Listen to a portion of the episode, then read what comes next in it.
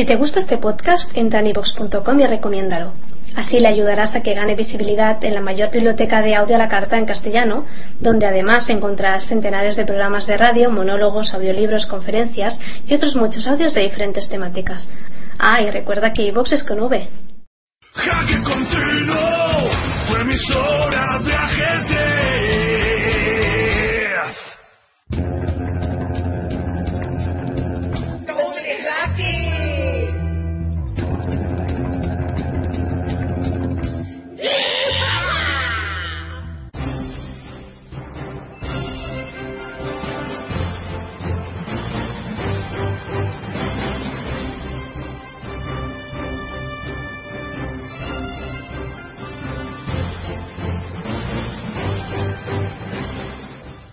Buenas noches, queridos oyentes. Esto es Doble Jaque, un programa de ajedrez. Para todos vosotros que os gusta el ajedrez, tenemos que dar una noticia hoy, antes de empezar. Hoy, 19 de septiembre del año 2012. No sé ya desde hace cuánto tiempo que no llovía en Valencia. Esta tarde ha llovido en Valencia con alegría y alborozo para, para nosotros, Carlos, porque creo que podemos contar por meses y no por dos, sino por tres o por cuatro meses que, que no llovía en Valencia y Yo la verdad es que por culpa de Chess Cube ya no recuerdo cuándo fue la última vez que salí a la calle y llovía. Bueno, eh, antes de empezar el programa tengo que presentar a mi colaborador habitual de siempre, que no es otro que el...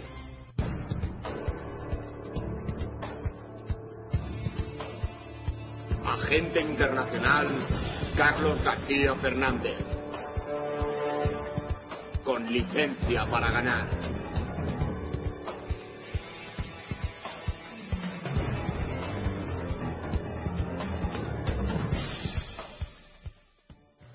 Acompañado por el editor de la revista Jaque, Yago Gallac. Bien, hoy os- os tenemos que decir que estamos cada uno sentado en su sitio. Sí, Sí. sí, es verdad, nos hemos, Nos hemos vuelto a... hemos a andadas, a las sentadas. Nos hemos vuelto a recomponer.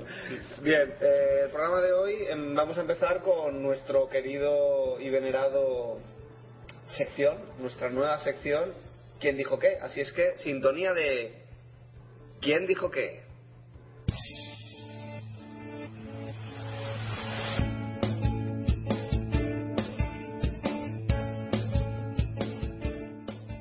¿Quién dijo que? ¿Quién dijo, ¿Quién dijo? ¿Quién dijo, que? ¿Quién, quién dijo que? Bueno, y como no podía ser menos, nuestra sección, hoy que es la segunda vez que vamos a hacer esta sección de ¿Quién dijo qué? Empieza con una vuelta de tuerca. No vamos a desvelar el personaje de la semana anterior. Vamos a decir otra Otra frase del que nuestro- se le atribuye, a- pero nosotros no asumimos la responsabilidad de que las frases sean verídicas. Luego colgaremos a los autores de las citas, Pero nosotros, a los compiladores de nosotros citas, llevados de nuestra buena fe, que no de nuestro buen hacer. Hemos compilado la siguiente cita de nuestro ¿Quién dijo qué? Que no es otra que mis jugadores predilectos son Alekhine o Aliogin, Tal y Kasparov. Bien. Ya está. Es una pista importante porque ya sabemos que el que dijo lo que dijo la semana pasada no era ni Alekhine Ni Tal ni Kasparov. Hemos descartado a tres. Hemos descartado a tres. Eh, eh, La semana que viene desvelaremos nuestro ¿Quién dijo qué? Ajá. Eh, E incluso ¿O no? desvelaremos qué premio no vamos a dar. bien, bueno, para, para empezar el programa... eh, Podríamos hacer una sección, Yago, perdona. Eh, Sí, ya, piénsatelo, ¿ya empezamos? premios que no vamos a dar. Vale. Premio mejor oyente. Pero claro, premios que podríamos dar, pero que no vamos a dar, porque lamentablemente están las cosas. No, y porque no sabremos nunca quién es. bueno, vamos a leer, eh, va a leer el agente la, un- una carta que nos ha escrito un oyente que dice así. La voy a leer porque donde hay patrón no manda, no manda agentero, ¿no? Porque, porque a mí me da vergüenza, porque es una carta inmerecidamente elogiosa. Anda. Qué hipócrita, ¿no? bueno, dice, buenos días. Me gustaría comentar que soy asiduo escucha de vuestro programa. De, bueno, de vuestro programa radiofónico Doble Jaque en ebooks. ¿Ebooks se dice? No lo sé. Ivox, digo yo. el cual he de escuchar en diferido por obligaciones de carácter familiar, pero que no me pierdo por nada la seriedad y coherencia de Yago Gallac. ¿Cómo que la seriedad y coherencia de Yago Gallac? Bueno, luego lo pensé. Y el humor y toque conspiranoico, dicho sea como un cumplido, del maestro Carlos García. Sois geniales. Por favor, nunca se detengan de hacer vuestro, vuestro programa. Eh, bueno, eh, parece muy elogioso, aunque tengo que pensar seriamente. Eh, bueno, gracias, gracias de verdad. ¿no? Gracias, no, no, yo estoy muy agradecido porque eh, es lo mejor que me han dicho en mucho tiempo. me gustaría brindarles algunas sugerencias o comentarios para su revista Jaque, la cual recién he iniciado su compra en Cinio. La revista es genial en cuanto a reportajes, partidas comentadas por grandes maestros o maestros internacionales, fotografías, etcétera. Sin embargo, sería interesante encontrar más partidas comentadas por los mismos grandes maestros que las han jugado, es decir, Kramnik, Caruana, Carlsen, por mencionar algunos. No pretendo menospreciar a los maestros que ya comentan las partidas. Los comentarios me resultan excelentes. Pero como lo menciono, sería interesante la puesta en práctica de la sugerencia.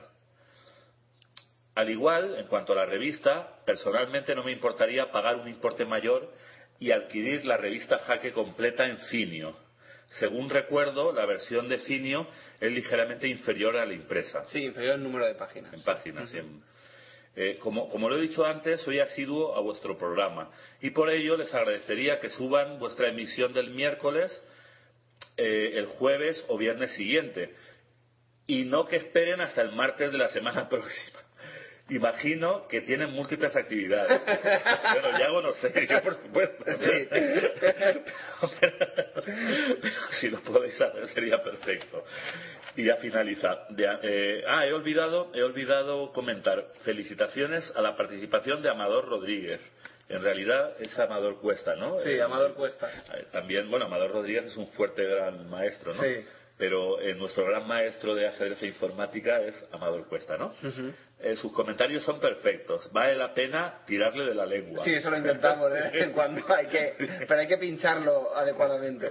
De antemano, gracias por la atención a mi carta. Firmado Cristian Ovalle.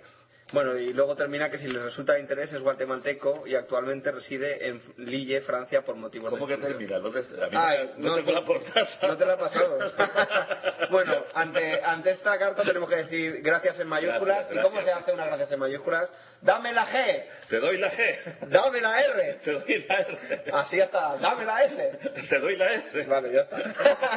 Pero luego me la devuelves. Carlos, eh, bueno, me ha, me ha hecho gracia eso de que uno hace de serio y el otro de alocado y uno hace de I y otro de O. A veces no sé quién aporta qué. bueno, nuestro proyecto de radio de ajedrez 24 horas demuestra que los pequeños, bien avenidos, bien acompañados, podemos hacer cosas grandes. Así es que nosotros os animamos a, todos los oyentes a, que no tengáis miedo y a que aportéis cosas.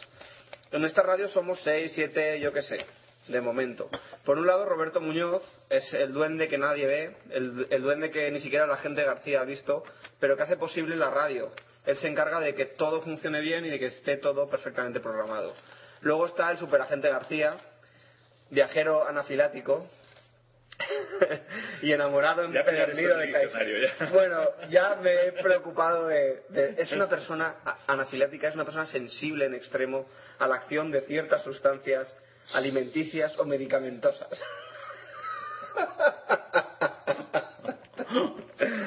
También tenemos al oráculo Amador Cuesta, como has dicho antes, un duende informático sin pelos en la lengua que, hay, que a veces hay que tirarle un Y de la cual a veces hay que tirar. Sí, exactamente.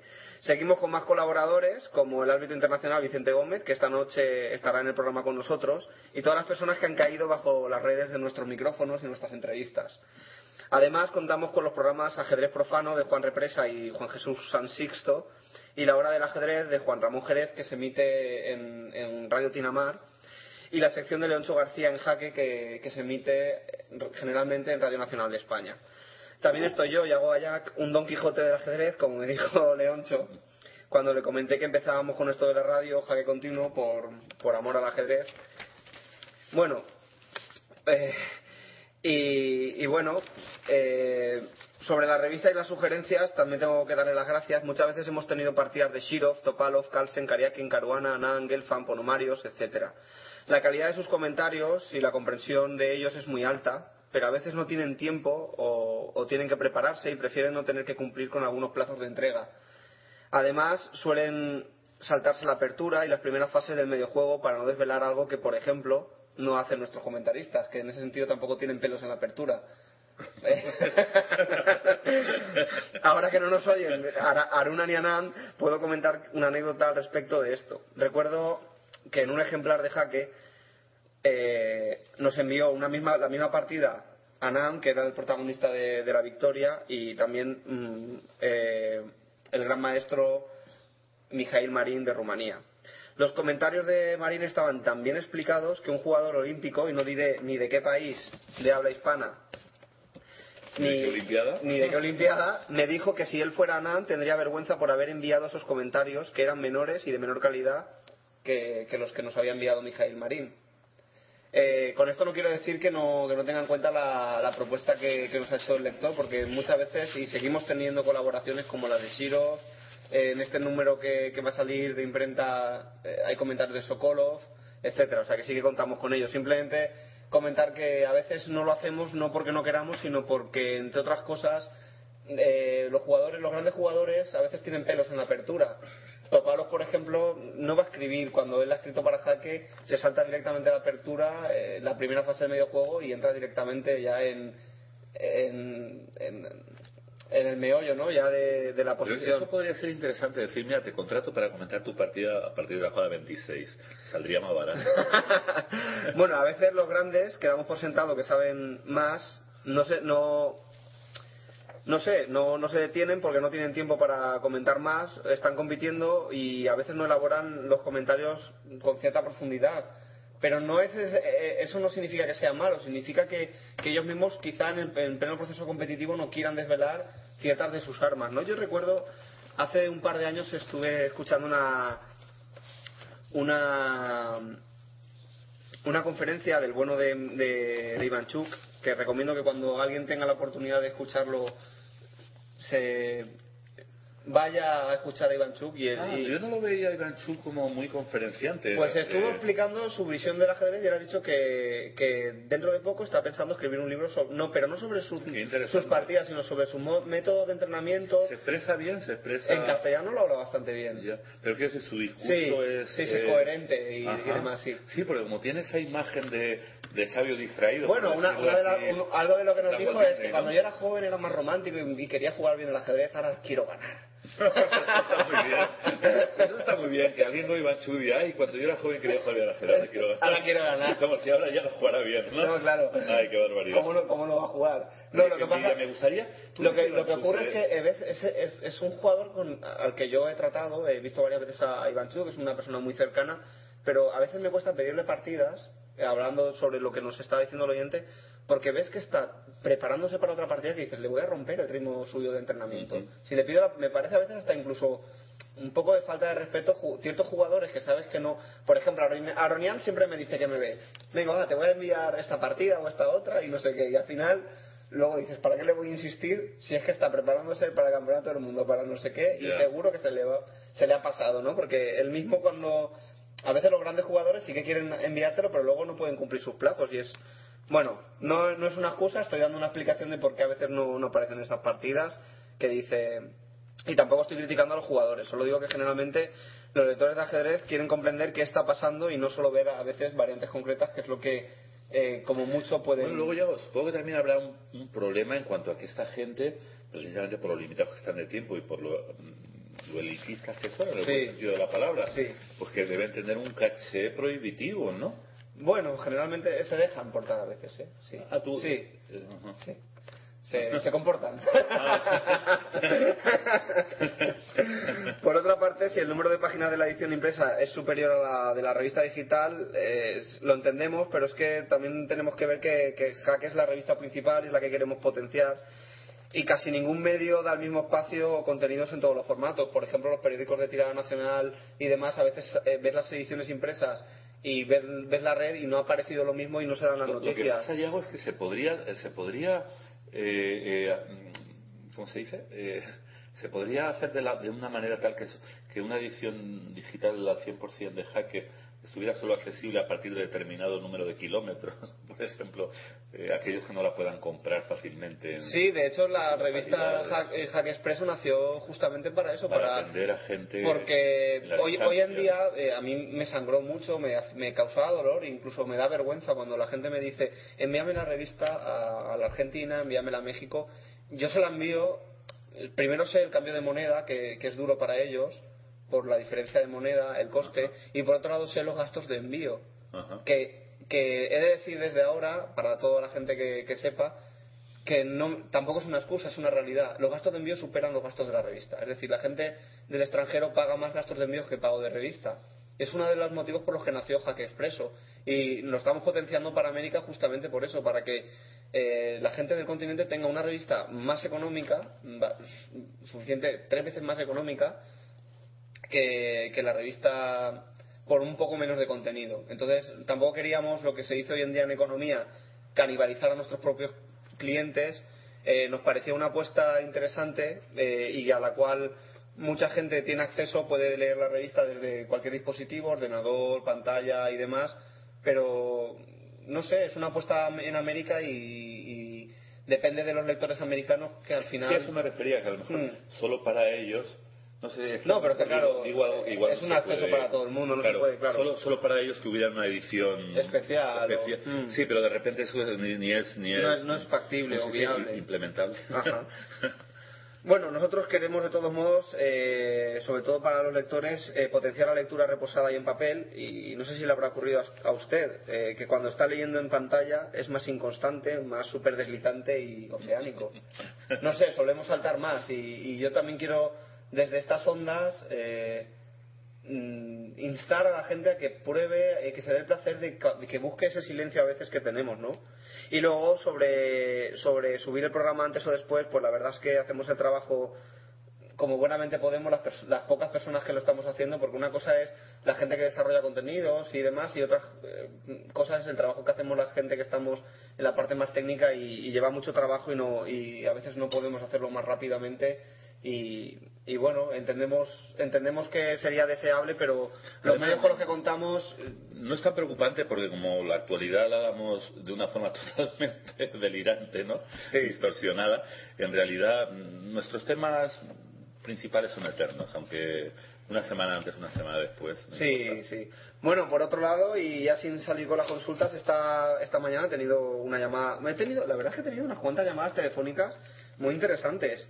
Eh, esta, esta mañana me ha llamado gente, la verdad es que el ajedrez, Carlos, da una cantidad de gente interesante Ajá. que no te puedes hacer una idea. Yo no he visto en. en- creo que lo, me repito, ¿no? O que lo he dicho algunas otras veces, pero no he visto un campo tan fecundo como el ajedrez para, para conocer ideas y personas tan interesantes. Hombre, ten en cuenta que el ajedrez, todo eso que pregonamos siempre, de que es una gimnasia mental, de que previene el Alzheimer, de que es un excelente método de, de, de ¿cómo diría?, de, de- de formación del carácter, ¿no? Sí, de conocimiento eh, personal. eh, Entonces, obviamente como gimnasia de la mente, pues eh, tiene que, que no solo que, que formar a gente a esos niveles, sino que atraer a gente que, que por estar más desarrollada en ellos es, es interesante, ¿no? Bueno, pues un lector de jaque con el que he estado conversando esta mañana ha tenido, a mi modo de ver, una reflexión brillante. Dice, a veces entro por las tardes y me digo, no tengo tiempo para jugar una partida lenta. Me pongo a jugar partidas de 5 minutos y cuando me doy cuenta llevo más de 3 horas jugando. Creo que eso nos ha pasado. Algo me suena. vale, vale, muy bien. Luego llega el remordimiento. Además, el ajedrez rápido, el rápido destroza tu ajedrez. Dice, creo que a veces eh, sería preferible irse al club a jugar con los amigos. Así, cuando dice jugando el ajedrez por la red, el ajedrez se convierte en un juego de azar. Cuando estás tantas horas jugando, llega un momento que, que tu cerebro lo convierte en un juego de azar. O gano esta, pierdo esta, gano esta. Ya es un juego casi de probabilidad. Y me parece que bueno que la reflexión es bastante sabia, todas las conclusiones a las que ha llegado nuestro lector, un, un lector gallego-asturiano, está trabajando en Asturias y... Sí, él lo dice todo. En realidad sí que sería mejor si lo puede hacer ir al club, porque no solo jugaría partidas, sino que se relacionaría con gente, ¿no? Eh, yo lo que pasa es que yo nunca digo, solo tengo cinco minutos. Tú dices, tengo múltiples ocupaciones. Simplemente Me abandono. Naufrago, me abandono. Me abandono el naufragio. bueno, eh, cuando la gente crece y demás, Carlos, sabes que muchas veces la gente cuando necesita desconectar, tomarse un respiro, tomarse un descanso, eh, las cuatro cosas que suele hacer el ser humano son las cosas más animales. Es decir, y volver a la naturaleza, eh, tomar descanso, desconectar de, de la red. Yo he visto- últimamente este verano justamente he visto a algunos eh, escritores que son, suelen ser muy activos en las redes sociales eh, decir, he estado un mes sin publicar porque necesitaba un descanso absoluto y esa desintox- y desintoxicarse un poco de, del, estar, de levantarte por la mañana y ponerte a correr eh, sin saber hacia dónde vas, ¿no? Te pones las zapatillas y te pones a correr y, y- no sabes hacia dónde vas. Y yo creo que el ajedrez, una de las virtudes que tiene, pues es un poco la de, la de potenciar la vida despacio, la vida reflexiva, la vida disfrutando de, de- de lo que tienes y no corriendo para hacer otra cosa sin disfrutarla también. Entonces, bueno, eh, yo con la revista Jaque, una de las cosas que quiero también hacer es, bueno, fomentar esa, esa- ese placer de los paseos, de la amistad, de la letra reposada, del silencio. No sé si algunos se levantan y se ponen a correr y no saben ni se dan cuenta hacia dónde van. Y a gente le cedo la palabra. ¿Mande? No, pues ya te digo, estoy de acuerdo, ¿no? Yo lo que pasa es que creo que, bueno, al ocho pecho, ¿no? Si uno, vamos a ver, Es que lo que hacemos es lo que potenciamos, eso Claro. es, Eh, y lo que yo- Yo se lo fomentamos. comentaba el otro día a una persona, le decía, mira, eh, uno puede hacer cualquier cosa, pero sería deseable hacerlo con conciencia, ¿no? Decir, sí, es una buena reflexión también. Es decir, bueno, sí, eh, jugar muchas horas de rápidas arruina mi vida, mi sistema nervioso, mi salud, mi mi familia ajedrez. y mi ajedrez en última instancia, que es lo peor, claro. Sí, Son, anteriores- de todo lo- son bagatelas. Sí, lo demás, ¿qué más da? ¿Qué más da?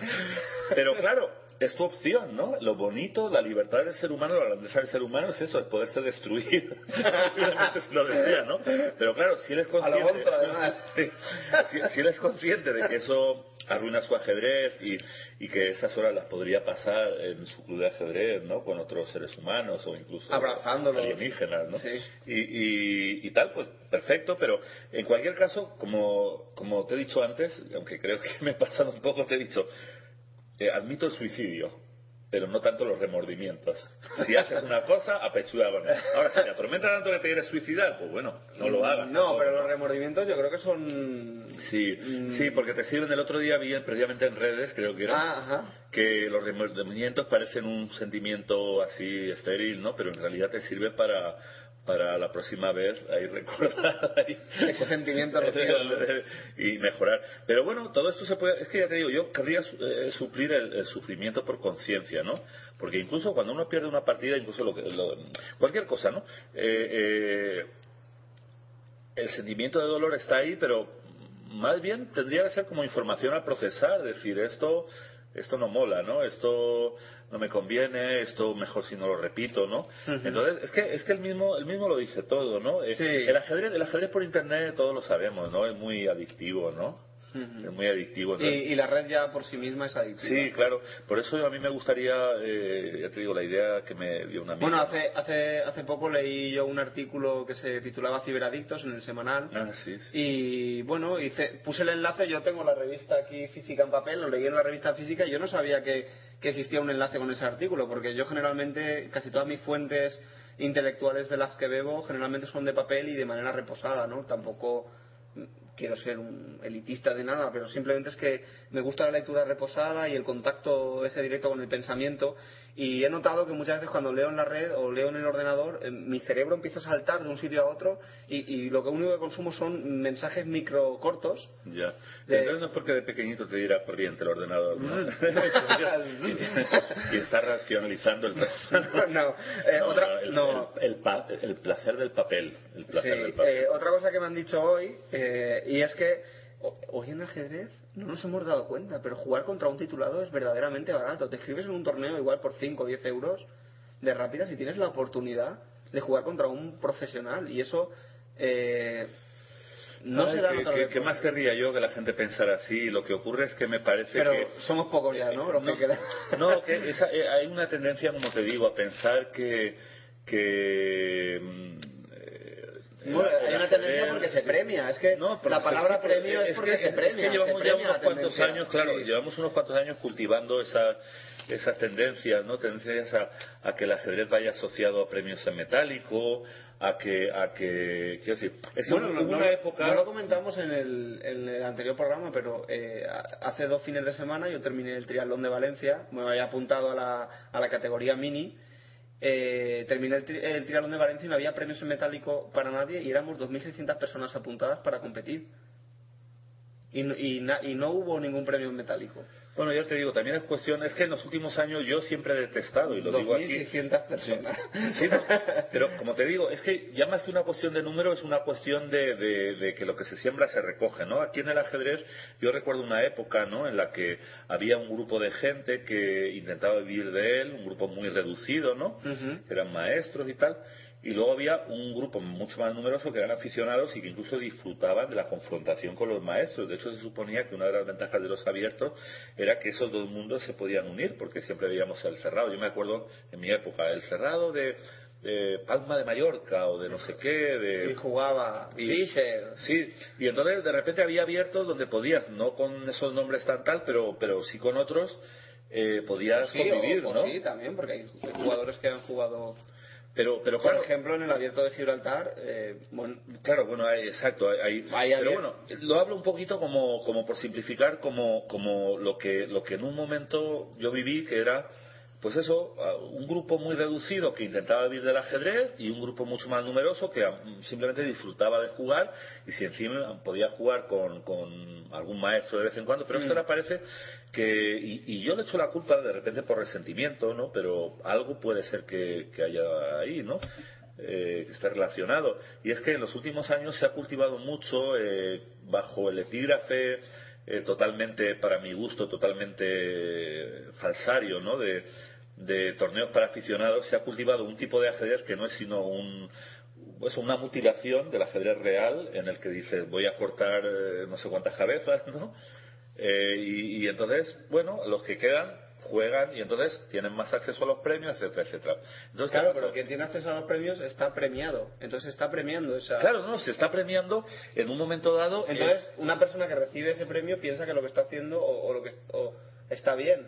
Porque es como cuando tu papá te, ya, te daba un cachete y te, y, y te castigaba o te daba tu juguete y te premiaba, ¿no? Ahora estamos premiando ciertas cosas o estam- y eso pero se comenta, eh, ¿no? eh, eso es un hecho, pero a partir de ahí, ¿qué ocurre? Pues que la gente no solo eh, eh, quiere jugar torneos donde pueda cobrar, y eso yo también lo vengo observando, porque yo a veces eh, digo, hago un torneo, intento hacer un torneo y pongo unos premios, aunque sean pequeños, pero digo, bueno, estoy dando el servicio de, de organizar un torneo para que la gente se entretenga y por una pequeña cantidad pueda pasar una tarde y, y además, si lo hace bien, pues de repente puede recuperar la inscripción o ganar algo, ¿no?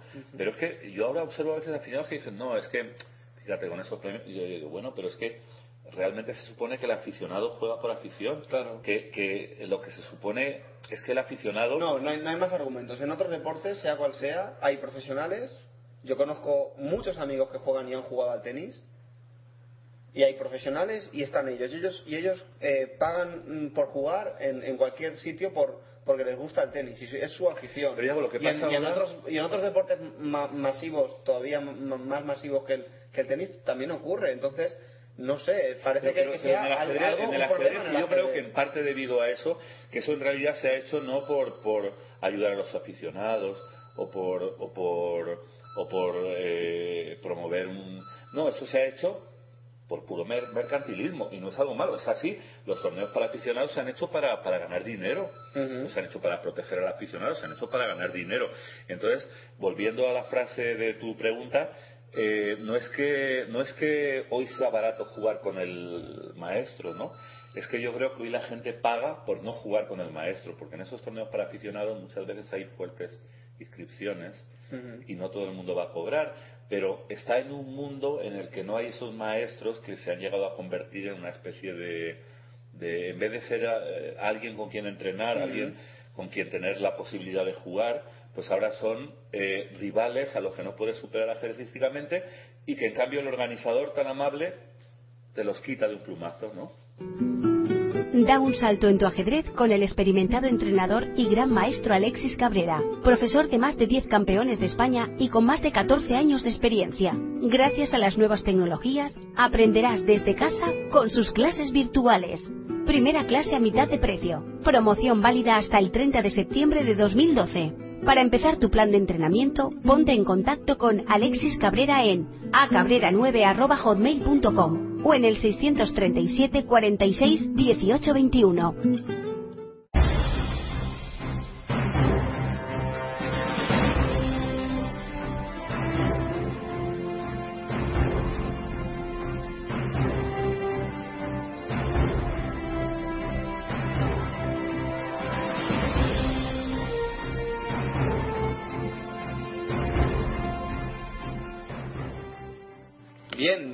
Es el momento ya no de la reflexión, sino de la noticia. La noticia. Sí, permítame que recoja los papeles. Es que Yago, no sé si. con- Yago quiere fomentar la leyenda de, de- de caótico que yo tengo cuando yo soy una persona. No, no, yo no tengo que comentar nada. La, Yo llevo la- toda mi la- fomentas tú. Ya, bueno, bueno, mientras tú buscas tus, tus noticias, eh, yo voy a ir dando las mías. Vale. Vale, pero Pero búscalas, entonces, no me no vas a no reconocer mires. públicamente Busca- que ese empujón supuestamente accidental no ha sido una zancadilla para que se me cayeran todos los papeles Mm, que llevaba. ¿Qué empujón? ¿Qué? Bien, bueno, mientras Carlos busca sus noticias, yo voy a dar las mías. Eh, Antena 3 Televisión acaba de publicar una nueva ciberserie que se llama Chess Boxing, ese mm, increíble deporte en el que se mezclan los golpes bajos con los golpes altos. y hasta donde sabemos, eh, hay solamente publicados dos capítulos. Bueno, la gente que lo quiera buscar, creo que en el buscador basta con que pongan Antena 3, chessboxing.tv o que en nuestro Twitter, que lo publicamos el otro día, y en nuestro Facebook, pues busquen las noticias eh, de esta última semana en la que colgamos las, eh, esta información. Por otro lado, eh, Carlos, ¿se sabe algo del estado de Spassky? Yo no, pero. eh, ¿Sigue secuestrado? Como diría Carlos. y, a mí, y a mí, ¿por qué me pregunta eso? Bueno, cara de secuestrador. bueno, no, dijo pero eres, eres, eres el agente. No, García. no, la verdad es que no he leído nada nuevo, ¿no? Yo, eh, recordaré a nuestros oyentes, más, más- y, y si no, que vayan a los los, más incorregibles eh, recordarán que en el pasado programa leímos fragmentos de una entrevista a Karpov en la que el entrevistador eso finalizaba preguntándole por... bueno, Bueno, No, y, voy a- y luego por otro lado una nota curiosa. eh, el presidente, mm, el expresidente de la Federación Valenciana eh, y, ex, y ex editor de la revista Jaque, Juan Anguís, ahora es presidente de un club de fútbol, vicepresidente del Elche. del, del Elche Fútbol Club. Pero yo de fútbol no entiendo mucho, así No, que yo tampoco. voy a pasar. Pasamos. Pasamos. No, le deseamos, eh, le deseamos Algo. Los, los mayores éxitos. Muy bien. Ajá. Bien. Eh, no, yo eh, quería primero, eh, con el orden que me caracteriza, porque es que cuando uno nace así no lo puede evitar, ¿no? Eh, eh, eh, primero reseñar los torneos, los torneos pasados y, y luego hablar de los próximos, ¿no? Ajá. Entonces, eh, eh, no sé si va a ser posible. Ah, mira, ya voy encontrando algo. es que me falta, mira, tengo aquí el campeonato autonómico relámpago, tengo el, el, el, el Open abierto de Alacuas, pero me falta el de Moncada. Pero bueno, el de Bueno. Moncada me lo sé, porque fue mi club, que es el que, bueno, ese, ¿no? Bueno, ya está. Eh, espera, a ver, esto. Ah, no, sí que se nos quedó en el tintero, creo, la otra semana. Y si no se nos quedó, pues lo vuelvo a decir porque la, la, la- la cosa lo, lo merece, ¿no? Eh, que se celebró el pasado 9 de septiembre en, en, en IBI, el tradicional Ujú. torneo anual que hacen, que además creo que llegaba a su décima edición, con buenos premios, ¿no? Para hacer un torneo de rápidas. Y entonces, eh, por decirlo rápido, ¿no? Eh, hubo un quíntuple empate en el primer puesto, eh, en orden ascendente. Esto creo que ya lo dije, pero bueno, Por si acaso. por si acaso. Yo creo que no lo dijiste. Eh, José Manuel Díaz Belandia, el venezolano jugador del Gambito, eh, el, el gran maestro británico afincado en España, James Plasker, el gran maestro rumano afincado también en Alfaz del Pi, eh, Miguel Mi- Mijail Suba, el serbio afincado en Valencia, jugador del Silla, bueno, eh, me estoy haciendo un lío con los... Ha fijado en Burjasot, ¿no? Eh, bueno, vive en Valencia capital, Ajá. creo, pero ha sido jugador del Burjazo, pero ahora, ahora ya últimamente juega para el Silla. Lo mismo que el actual campeón autonómico, eh, Antonio Granero, que, que- que ganó el torneo, fue profeta en su tierra, ¿no? Bien, y luego los torneos de la pasada, el pasado fin de semana eh, se celebró en Utiel el sábado por la mañana eh, el campeonato autonómico, el campeonato de la Comunidad Valenciana de Ajedrez Lámpago. Bueno, yo iba, iba aquí a llorar un poco de cómo tiré el torneo en la penúltima ronda, Nada. primer campeón. Pero bueno, vamos a los, a los, vamos a los, Ya- ya a los habrá electos. tiempo de arreglar. Ya habrá tiempo de, de, de, de- Eh, en tercer lugar, por decir los tres primeros, ya que hay poquito tiempo, eh, de nuevo el, el, el maestro internacional. Bueno, poquito tiempo para esta sección. Ajá. Claro, claro, eh, claro, para- para- Porque luego sí. ya nos conocemos. Para todos mis papelorios, sí. luego ya nos conocemos. Eh, eh, Antonio Granero quedó tercero, eh, su campeón autonómico de rápidas, el maestro FIDE castellonense José Roca, de Castellón, ah, ya lo he dicho, y, el, y el campeón también del castellonense y revelación, bueno, no sé si hablar ya de revelación, porque es un chico que ya viene teniendo buenos resultados, pero que aquí hizo 7 de 7. Bueno, esa misma tarde se jugó el tradicional abierto de Alacuas, que por el tema de la crisis, pues también utilizó el tema de los porcentajes en, en los que hemos. Ahora me falta que vayan desarrollando lo de la puntuación vale. Ah, Algún torneo abrirá el camino y luego... Sí, luego, luego nos siguen. Lo que pasa es que a veces hay tablas tan luchadas, hay tablas tan luchadas eh, que... Sí, que el 5-2-0. Claro, que parece... O sea, eso... eh, Pero bueno, Sí, lo, lo, lo matizaremos. bien, eh, campeón eh, Javier Alcaraz eh, de Seraco. Y, y en, el, en el Ciudad de Moncada, que se jugó al día siguiente, que es el torneo este... En rivalidad con el- quedará mucho que hablar. Sí, quedará mucho que hablar. Dará. Rara. Bueno, ya, ustedes sigan, sigan si lo soportan y verán. Bien, entonces ahí el campeón fue el, el gambitense eh, José Manuel Díaz Velandia, ¿no? Hombre, en tercer lugar de una cara conocida. Ah, sí, sí, yo quedé tercero, pero quedé tercero perdiendo la última en la primera mesa, o sea que Ajá. no es lo mismo quedar tercero que quedar tercero perdiendo la última. Ah, muy bien. Bueno, entonces, eh, Fuera. ahora ya podemos hablar de torneos por venir. A ver, espera que me quite esto de en medio y esto. y Ve dándome lo que no quieras. A ver, no, ya está. bueno, una convocatoria que quería haber realizado la pasada semana y ya no me dejó por falta De horas. por falta de horas.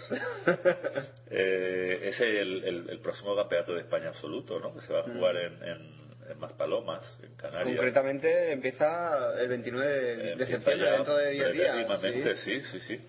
Bueno, para mayor información, pues la página, como ahora no, no dispongo de mucho tiempo, me ha dicho, mira, para esta sección tienes 2 minutos con 17 segundos. Y, y- y tú que eres tan, tan educadito. tan educadito, tan correctito, tan ordenadito.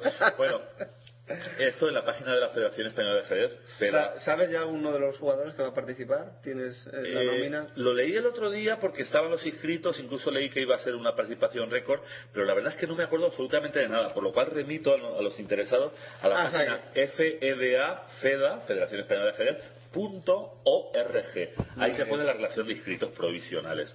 Bien, torneos que se van a celebrar este fin de semana en la comunidad valenciana. El sábado por la mañana va a haber el torneo de las plazas, el tradicional torneo de las plazas.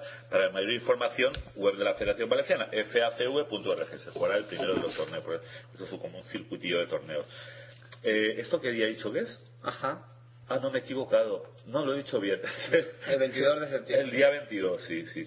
Eh, ese mismo día, esa misma mañana, se va a celebrar el, el tercer abierto internacional eh, de Meliana, Memorial José, Ma- eh, José María Cortés Ruiz. Es un torneo que suele tener buenos premios, ¿no? Y, y por lo menos para lo que está cayendo, se juega en una carpa, la carpa de la Finera y en Meliana. Yo, si, si Dios quiere, estaré allí y, y daré un reportaje absurdo de las mías. Bueno, ya te puedes llevar la grabadora y, Ah, la grabadora la tendría que encontrar. y hacer alguna entrevista a, a los insignes jugadores valencianos. Bueno, pero también mientras la encuentro puedo volver a- al tradicional método de preguntar ahí, llevar una libreta y un lápiz ahí. No te veo. Yo la verdad es que tampoco.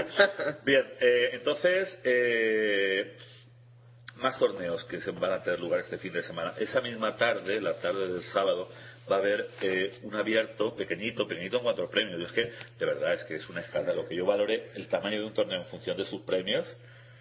Eh, es que yo me quejo, pero estoy, estoy corrompido por el Bill Metal. Bien, es el, el- el tradicional torneo de Ribera Alta, que llega a su decimocuarta edición, suele estar organizado por el Club de Ajedrez Alcira, y es- en esta ocasión se juega en la localidad valenciana de Tous. ¿eh? Eso será, como hemos dicho, el sábado por la tarde.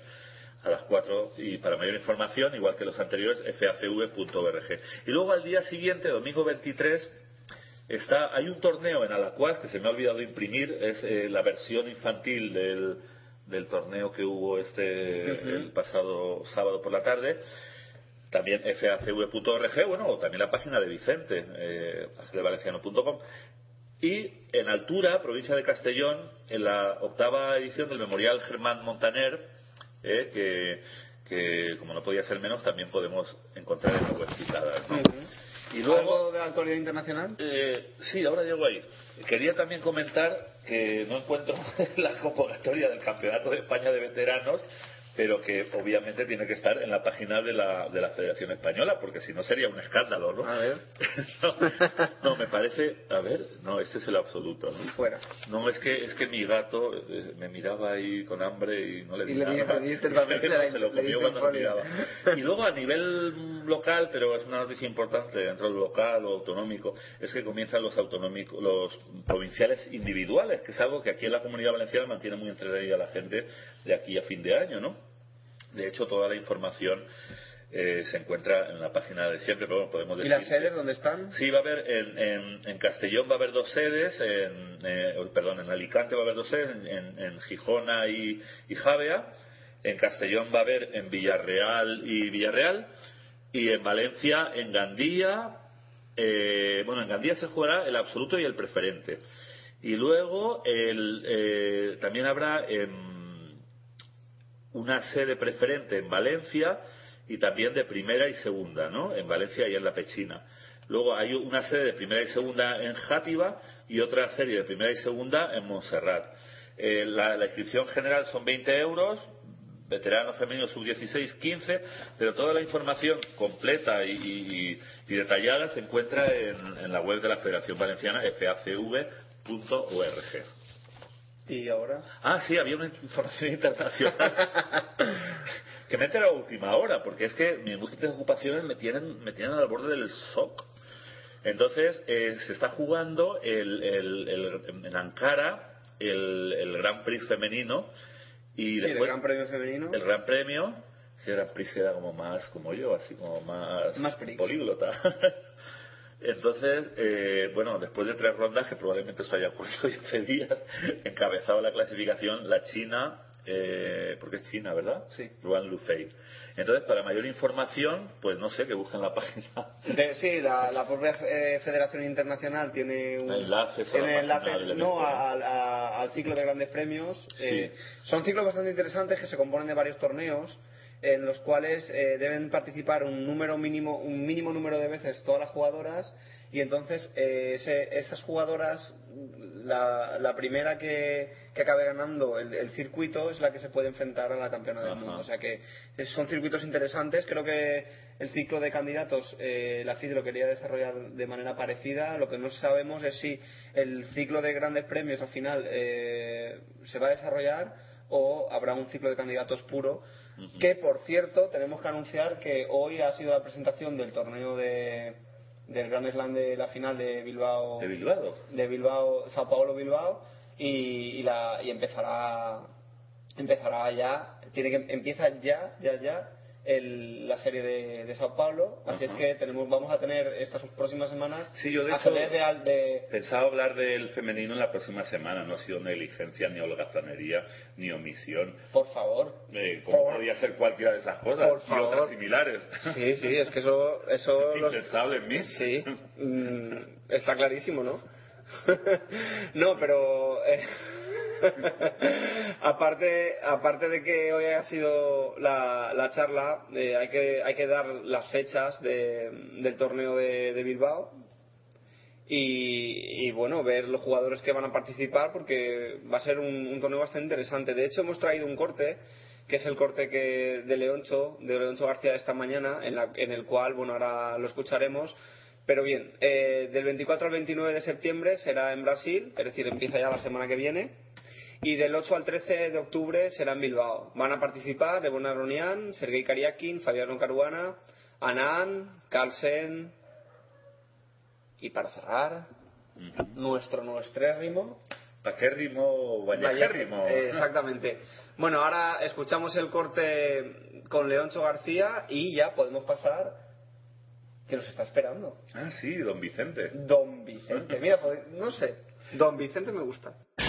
Eh, el mundo del ajedrez está esperando un gran duelo entre ambos, tal vez el año que viene, si Carlsen es capaz en marzo de ganar el torneo de candidatos en Londres y entonces se clasificará para retar al campeón del mundo Anand. Curiosamente se doblan en la edad. Anand tiene 42 años, teóricamente excesivos para ser campeón del mundo, ese es otro de sus méritos. Carlsen tiene solamente 21. Pero la cosa no acaba ahí, porque el número dos del mundo, Levon Aronian, armenio, eh, tiene 30 años, está, digamos, en el cenit de su carrera. Sus últimos resultados demuestran que puede desbancar a cualquiera de los dos, a Carlsen del número uno o a Anand del campeonato del mundo si gana el torneo de candidatos. Por tanto, de alguna manera, en este torneo mm, van a medir sus fuerzas los tres. Si eres maestro de ajedrez y quieres dar clases, anúnciate en tu radio 24 horas de ajedrez Jaque Continuo. Promociona tus clases todos los días por tan solo 5 euros al mes. Y ahora puedes probar dos meses por el precio de uno. Promoción especial válida hasta diciembre de 2012. Consulta el resto de tarifas en www.jaque.tv. Si eres organizador de torneos y quieres darles difusión, promocionalos en tu radio 24 horas de ajedrez Jaque Continuo. Anuncia cada uno de tus eventos desde hoy y hasta que termine por tan solo 10 euros. Promoción especial válida hasta diciembre de 2012. Consulta el resto de tarifas en www.jaque.tv. Y ahora abrimos la sección sin nombre porque nuestro, Lo colab- estaba pensando. sí, sí, nuestro colaborador nos ha dicho, no, lo que vosotros queráis. Eso es un peligro hoy en día. Bueno, en tus manos sí. y dice que... En, en las mías no, porque yo, como soy tan vago, yo podrían pasar los meses, ahí tengo que poner un nombre a la sección de Vicente, ¿no? Pero en las tuyas, y con tu cerebro Maquiavélico. tan... No. Bueno, iba a decir tan imaginativo. Sí, tan creativo. Puede ser que le ponga un nombre creativo. Así es que Vicente Gómez, eh, árbitro internacional, esta es su última oportunidad para pensarse en unos Bueno, le segundos. podemos dar de aquí al próximo programa. Vale, sí, lo- sí. El nombre a su sección. Y si no, la sección sin nombre. ¿Qué tal, Vicente? ¿Cómo estás? Hola, buenas tardes. No, no, pensad vosotros el nombre y así le estáis pegando vueltas ahí durante unos cuantos programas. Pues ya no creas que tarda tanto, ¿eh? Por eso te digo, más vale. Bueno, pero luego siempre intentará mejorar el nombre que haya conseguido, o sea que Bueno, Vicente, puede, puede dar para mucho. ¿O no? como, como bien ha dicho Yago, es árbitro internacional, pero muchas cosas más. También organizador internacional, eh, Cibermaestro, webmaster, sí. eh, galáctico. Y sobre eso, si da tiempo, también comentaremos algo, ¿no? Relacionado con, Y jugador de con ajedrez. su web. Ah, bueno, y jugador de ajedrez, bueno, eso siempre, ¿no? Bueno, soy un jugador mediocre, eh, soy ¿Medio qué? entrenador o- o- mediocre. Ah, había entendido medio, digo, medio... No, medio No, bueno. siciliano, medio, Mm, medio carocanesco. Sí. No, mediocre no Bueno, digas. Yo siempre le digo a la gente, no digas mediocre, porque en realidad todo es relativo, ¿no? ¿Comparado con quién? Monitor autonómico y presidente de un club de ajedrez, pero organizador internacional no, no, no tengo título. No, no, pero yo no decía como título, sino como, como hecho. Ah, vale, vale. Sí, es que es verdad que hay un título, hay un título que ahora se llama organizador internacional, que es el que yo quiero... Conseguir. Por cierto, esto ahora que no soy nadie, yo le envié a amigo Vicente, le envié un borrador del próximo torneo que pienso hacer. Eh, ¿Tú crees que yo tengo alguna posibilidad de ser organizador autonómico o provincial o... o, o ¿Organizador? o de todo? Es más, ¿tú crees que ya lo, ya lo eres, organizas, organizas torneos, o sea que ya lo eres. Sí, soy un organizador. Internacional no, porque hay que sacar unas normas que te firme alguien y los torneos han de tener un determinado pues, nivel, valer para elo, un número determinado de rondas y tal. Entonces, pues bueno, de esos no organizas El de aspecto, el aspecto- Entonces, eh, ¿cuál sería el paso? Primero haces torneos de nivel para conseguir el título de organizador internacional y luego te dedicas a hacer torneos sub. Oye, qué maldad. Pero viene muy al pelo de, de lo que está pasando en España y tal vez fuera de España. ¿eh? Nosotros hablamos de España, pero Porque es el único terruño que sí, conocemos. es verdad, eso ha estado muy bien, ¿no? La gente hace torneos serios y consigue. No, de repente, de repente la FIDE ya Es que puesto- los títulos no se pierden, ¿no? Son, son de por vida. No, si se Es como, el carne, es, son- si se es como el carne de conducir. Si se perdían yo no podría jugar me dejarían en cuero. No, lo que pasa es que, bueno, eh, eh, eh, en estos torneos sub que tan de moda están, bueno, sub nos referimos para nuestros fríos oyentes A los semiabiertos. A, a los semi- a, lo- a los que hemos dado en bautizar como semiabiertos, que son aquellos torneos que dicen ser abiertos, pero en realidad son abiertos, pero por debajo de cierto elo. Con lo cual son semiabiertos. Son semiabiertos Están los- o semicerrados. No, no, bien. no, la ya la comentamos el otro día, la diferencia Pero de se me ha semi... olvidado. Sí. Sí, luego me la Está, el torneo abierto es el torneo abierto clásico de toda la vida. El semiabierto es el, el, el abierto actual, es Sí. decir, el abierto por cortándole algunas cabezas. Algunas cabezas. El semicerrado es, es lo mismo, es decir, es un torneo cerrado, pero no pueden participar cierta cantidad de jugadores por cierto Pero nivel. son los cerrados, ¿no? Que son... Mm, Había un matiz. y que- luego el cerrado es el cerrado puro. Ya. El, el que yo invito a quien me da la gana. Pero en el semicerrado, ¿no invitas también a quien te da la gana? No. Ah. Eh, dejas ahí de unas plazas Es ahí semi. Eh, a subasta. Exactamente. Sí. Oye, Vicente, eh, eh, eh, eh, entonces, eh, eh, los torneos que ahora proliferan tanto, eh, que son por debajo de cierto elo, ¿esos también sirven para normas o esos, tor- o, o esos torneos por ser restringidos también tienen restricciones a ese nivel? Para normas sí también valen. Ah, también vale. Traición. Iluminos. Yo- Yo te amaba porque hablabas de los extraterrestres, pero voy a empezar a retirar mis afectos. Bueno, Vicente, eh, sobre tu sección, que es la de arbitraje, eh, has publicado recientemente un, artículo sobre trampas en las competiciones. Eh, este tipo de trampas, que son unas trampas bastante actua- actuales, la, la- la sociedad va evolucionando, ¿no? Entonces antes eran trampas menos, por decirlo, sofisticadas y poco a poco el grado de Pero antes complejidad era encontrarse con alguien en el baño que te decía una jugada que era mucho peor de la que tú habías pensado, por cierto. Eh, Pero- mover, mover el rey a una jugada ilegal y hacerla secreta para que luego ser... Esa es una de las trampas de Rubinstein. Esa no la conocía. sí, hizo una jugada ilegal, la selló en el... En el... Él tenía que hacer una jugada de rey. Sí. Una era buena y la otra no lo sabía. Ah, hizo una para, para no definir. Hizo una ilegal para poder analizarla en casa y cuando los árbitros vieron... Ah, ¿Y, y en qué acabó aquello? Porque cambiaron las leyes y dijeron que ilegal pierde, ¿no? O algo así. Pero él, eh, pero él, él, él todavía, o sea, todavía tuvo éxito en su felonía. Eh, Sí, esa felonía Esa le salió bien. Pues antes las trampas eran así y ahora son... Sí, o, ¿Cómo o- son? o como todos hemos visto, el, el, de- el del que hace una jugada y creyendo que nadie lo ha visto se da cuenta, pone cara de bodrio, de ay Dios mío, ¿qué acabo de hacer? Entonces mira, mira ahí asustadizo, mira a los lados y la corrige, ¿no? sí, exactamente. Y, y, y ahora son tecno, tecnotrampas, ¿no, Vicente? Sí, sí, bueno, realmente yo lo que he publicado es un enlace a unos artículos del periodista, se llama Federico Marín Bellón, Sí, y de es ABC. del periódico ABC. Entonces tiene, tiene un blog y analiza algunos casos así que son, bueno, bastante interesantes, ¿no? y desde el punto de vista arbitral, ¿cómo las ves? O las puedes, las puedes comentar un poco por encima, que tú siendo árbitro la- seguramente las puedes narrar mejor que nosotros. Bueno, pero yo, yo he vivido alguno parecido también, pero el más famoso fue en la, en la Olimpiada con el equipo francés. Había dos jugadores que, que jugaban y luego uno de los entrenadores tenía recibía jugadas de un cuarto miembro que, que estaba analizando las partidas, se las mandaba al entrenador en clave y el entrenador se las pasaba a los jugadores. Pues bueno, fueron expedientados por la Federación Francesa y ahora han sido sancionados.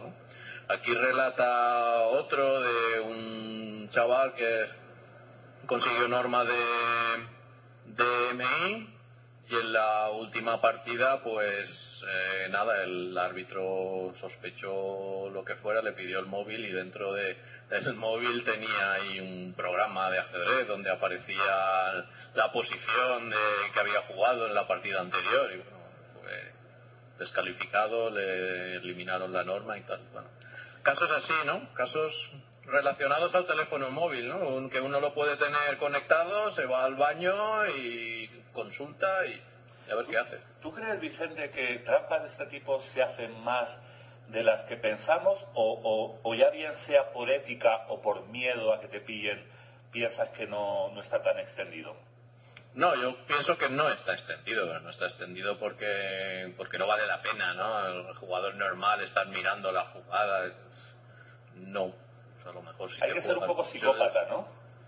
Hombre, a lo mejor si te juegas mucho dinero ya sí que puedes Bueno, eh, empezar a pensar en cosas así. Tú ya no eres psicópata, entonces eres un hombre razonable que, que lucha por su familia. Pero bueno, eh, yo creo que hay que ser por lo menos tan psicópata como para hacer una publicidad falsa de un torneo, pero ya llegaremos a eso. Entonces, ¿tú crees que eso en realidad, por suerte para, para la limpieza del deporte del ajedrez, es algo que son casos muy esporádicos, ¿no? Sí, yo creo que es muy puntual, no, no creo que esté nada extendido esto. ¿Cómo reaccionaría Vicente como árbitro eh, si, si, si a, a alguien del torneo, algún rival o algo, le, le, le dijera que, oye, sospecho de mi rival, va mucho al baño, eh, no sé, y tú de repente pillaras al tipo ahí con un aparato, ¿tú crees que te, te sentirías muy violento o, o alguna vez has pensado cómo, cómo actuarías? Hombre, si lo pillara con un aparato, entre comillas, supongo que te refieres a un móvil. Sí, o- algo, un móvil, un, O un dispositivo, algún dispositivo. una Sí, tableta. pues nada, lo, perdería la partida y lo descalificaría del torneo. No, se lo no dirías me así, sentiría ¿no? de ninguna manera. o sea, No, no, no te parecería, claro, es que es una cosa, yo a veces lo imagino y digo, qué fuerte, ¿no? Y si, lo, y si lo ves con los ojos llorosos. Pero eso cuando, después de haberlo descalificado del torneo. No, cuando lo pillas y te dice, eh, ha sido la primera vez, nunca lo había hecho nunca, había copiado ningún examen. No, pero Lo es que hacía por mi madre. A uno le suena el móvil, joder, estaba apagado o lo que sea, o el rival no ha reclamado. Pues, Sí, eso, yo, me ha pasado, eso me ha pasado recientemente. Oye, que el rival no ha reclamado, como, ¿quién eres tú para una partida perdida? Digo, pues, pues el árbitro y la tengo que dar. Ya. Yo la verdad... No es que me dé pena o no me dé pena, si es lo que tengo que hacer. Sí, o sea que tú tienes... eh, De todos modos, eh, ahora que... Bueno, Es un hombre sin sentimientos, ¿a qué nos decimos? No, un árbitro es que tiene que ser justo, pero un tanto implacable, ¿no? Bueno, eh, a ver... Eh, eh, Pues sentimientos no, porque a lo mejor dices, joder, qué pena, ¿no? O me sabe mal, o...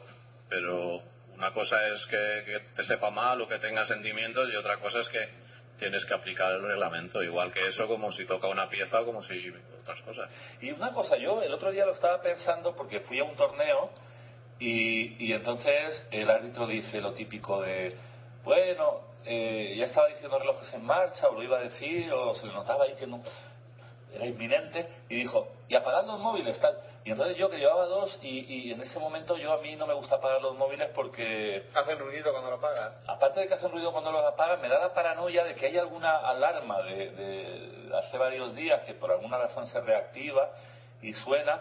Y, y entonces, ¿qué hago? Yo les saco la batería, ¿no? Pero no me daba tiempo y además temía que, que hicieran ruido. Entonces, ¿qué hice? Los dejé en una bolsa que había dejado al lado de la mesa de la organización. Eh, Vicente, Que le suenen a ellos. ¿no? eh, ¿Hay alguna, quiero decir, aunque el móvil sea de mi propiedad, si yo lo dejo aparcado, por ejemplo, o se lo dejo al árbitro, o lo dejo, pues eso, en la mesa de la organización, o, o, eh, como en el torneo este que era el de mi club, el Moncada, que había un carrito de esos, Sí, aguerrido. un carrito de esos Sí, sí, de- transportadores. de transportador que llevaba pues cajas de piezas y cosas, entonces metí mi bolsa con los móviles dentro. Eh, eh, ¿Alguna vez se ha hablado de, de la distancia a la que tú puedes estar de tu móvil para que en caso de que suene no seas inculpado? No, no, de eso no se ha hablado. Por ejemplo, si, si yo soy el árbitro de un torneo, por ejemplo, y vienes tú y me dejas... No nos hace mucha gracia a los árbitros, pero bueno, imagínate que vienes y nos dejas el móvil ahí desmontado, guárdamelo o lo que sea, ¿no? No, no, el móvil, Y, yo me y refiero te a suena, y te suena cuando lo tenemos, digamos, los árbitros. Hombre, pues tú no estabas disponiendo de él, ¿no? Ya. Está claro que no, no lo llevabas, no te ibas a comunicar con él. Claro, Otra cosa es que lo tengas en una bolsa y que nosotros no sepamos los árbitros si has podido acceder a él o no. Ya. Ese sentido no, no Yo no solo hay iría a método. pensar, digo, ¿habrá, habrá una distancia en la que, por ejemplo, imagínate que uno va en su coche y, y deja el móvil encendido dentro del coche y lo aparca a unos pocos metros de donde, eh, por ejemplo, ese torneo del que hablo era la Y se deja una rendija de la ventana abierta. No, no, el, el coche está perfectamente cerrado, Ah, vale. pero es su coche y es su móvil y el móvil suena y, y de repente se oye, tal vez porque después de todo sí que había una rendija. entonces, entonces, pero bueno, la verdad es que en eso eh, eh, lo que prohíbe la, la, la reglamentación creo que es que uno lleve móviles, ¿no?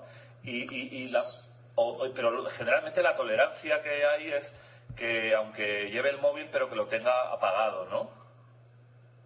Eh, sí, lo que pasa es que la historia es que tú no puedas estar comunicado, tú no puedas recibir, pues no sé, una llamada, un SMS o lo que sea.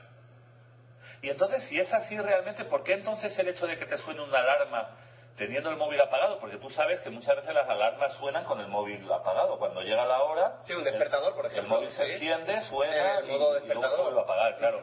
Entonces ahí, ahí estaría claro que, que no hay una intención de comunicarte dado que la alarma sonó pues porque estaba programada, pero el móvil de hecho estaba apagado. Entonces, ¿e- ¿ese caso se ha, se ha matizado o, o sigue siendo derrota sin más? Bueno, sin tener conocimiento del último congreso de la FIDE, no sé lo que se habrá cocido por allí. Creo que hay algunos cambios que podrían ser interesantes. Pero sin tener conocimiento de ello, te digo, eh, eso de momento está así. O sea, si te suena la alarma, pues pierdes. Porque, Sí, quizá- porque lo- lo que se quiere es que, que no se tenga el móvil directamente. Y luego ya, si hace algún sonido, entrar a valorar si era la alarma o no es la alarma, o cómo lo tenías encendido o apagado. Es que eso debe ser complicado, ya, ya no de saber, sino de plasmarlo, de escribirlo en un reglamento. Ya. Entonces me imagino que lo habrán querido hacer fácil. Ajá. Sí, si está encendido y suena, palmas y, y, Y si está apagado y suena también. ya está. Yo, yo lo que he pensado siempre es que con los móviles habría tal vez que hacer como con, como con las ilegales, en las rápidas, ¿no? No, Bueno, no en las rápidas, lo he dicho mal. ¿Cómo era? A ver, a ver qué piensa lo que voy a decir. ¿Quién soy? ¿Dónde estoy? Eh, siempre he pensado que se debería dar una oportunidad, ¿no? Tú sabes que en las partidas que no son relámpago, que son... Es que ya me, me- me pierdo con la terminología porque ha ido cambiando. Ahora son relámpago y rápidas, ¿no? Pues eh, creo, ¿no? Eh, bueno, mm, sí, Es que es un lío, ¿no? Porque se han llamado de varias maneras. Entonces, rápidas, semirápidas, eh, eh, blitz, relámpago, ajedrez activo. Semilentas y luego la de ajedrez clásico. y entonces, y, eh, bueno, hay una modalidad en la que la primera ilegal supone una, una bonificación de tiempo, creo, para el adversario. Sí, lo dos minutos, dos minutos y pierdes, Y luego ya y pierdes. el relámpago pierdes Pierdes directamente. directamente. Entonces, ¿tú crees que sería interesante eh, eh, con los móviles hacer lo mismo? Decir, bueno, la primera vez que te suena el móvil, pues... no, te lo digo porque yo me acuerdo un campeonato, al final acabé perdiendo la partida de todos modos, ¿no? Pero... Pero, ¿cuántas veces te sonó? No, no, ninguna, pero recuerdo el pánico, ahí envejecí un año en, en unos segundos, porque eh, era en una última ronda, una partida decisiva que con gran habilidad conseguí perder, pero cuando ya llevaba unas cuantas jugadas y unos cuantos minutos, de repente me di cuenta de que tenía el móvil encendido, ¿no? Pues la angustia que pasé desde mi mesa hasta la, hasta la puerta de la sala de juego, ¿no? No se la deseo a nadie, salvo al autor de, de la publicidad del Museo. Eh, entonces, eh, eh, claro, eh, siempre se puede dar, eh, claro, pues también te pueden decir, pues te aguantas, ¿no? Pero siempre, muchas veces, de hecho yo creo que la mayoría de las veces si el móvil suena es por despiste, eh, el 99 a lo mejor por ciento, ¿no? Porque Sí. eh, claro, uno sabiendo además que puede perder no se lo va a dejar, salvo que quisiera hacer trampas y aún así, pues... Es por despiste y si no que se lo pregunten a Ponomarios, ¿no? En una partida, no sé cuándo fue, que le, eh, le- le sonó el móvil el día de su cumpleaños y... y... y encima era una de lentas. ¿Y qué le decían? "Eh, Que tengas un gran pista.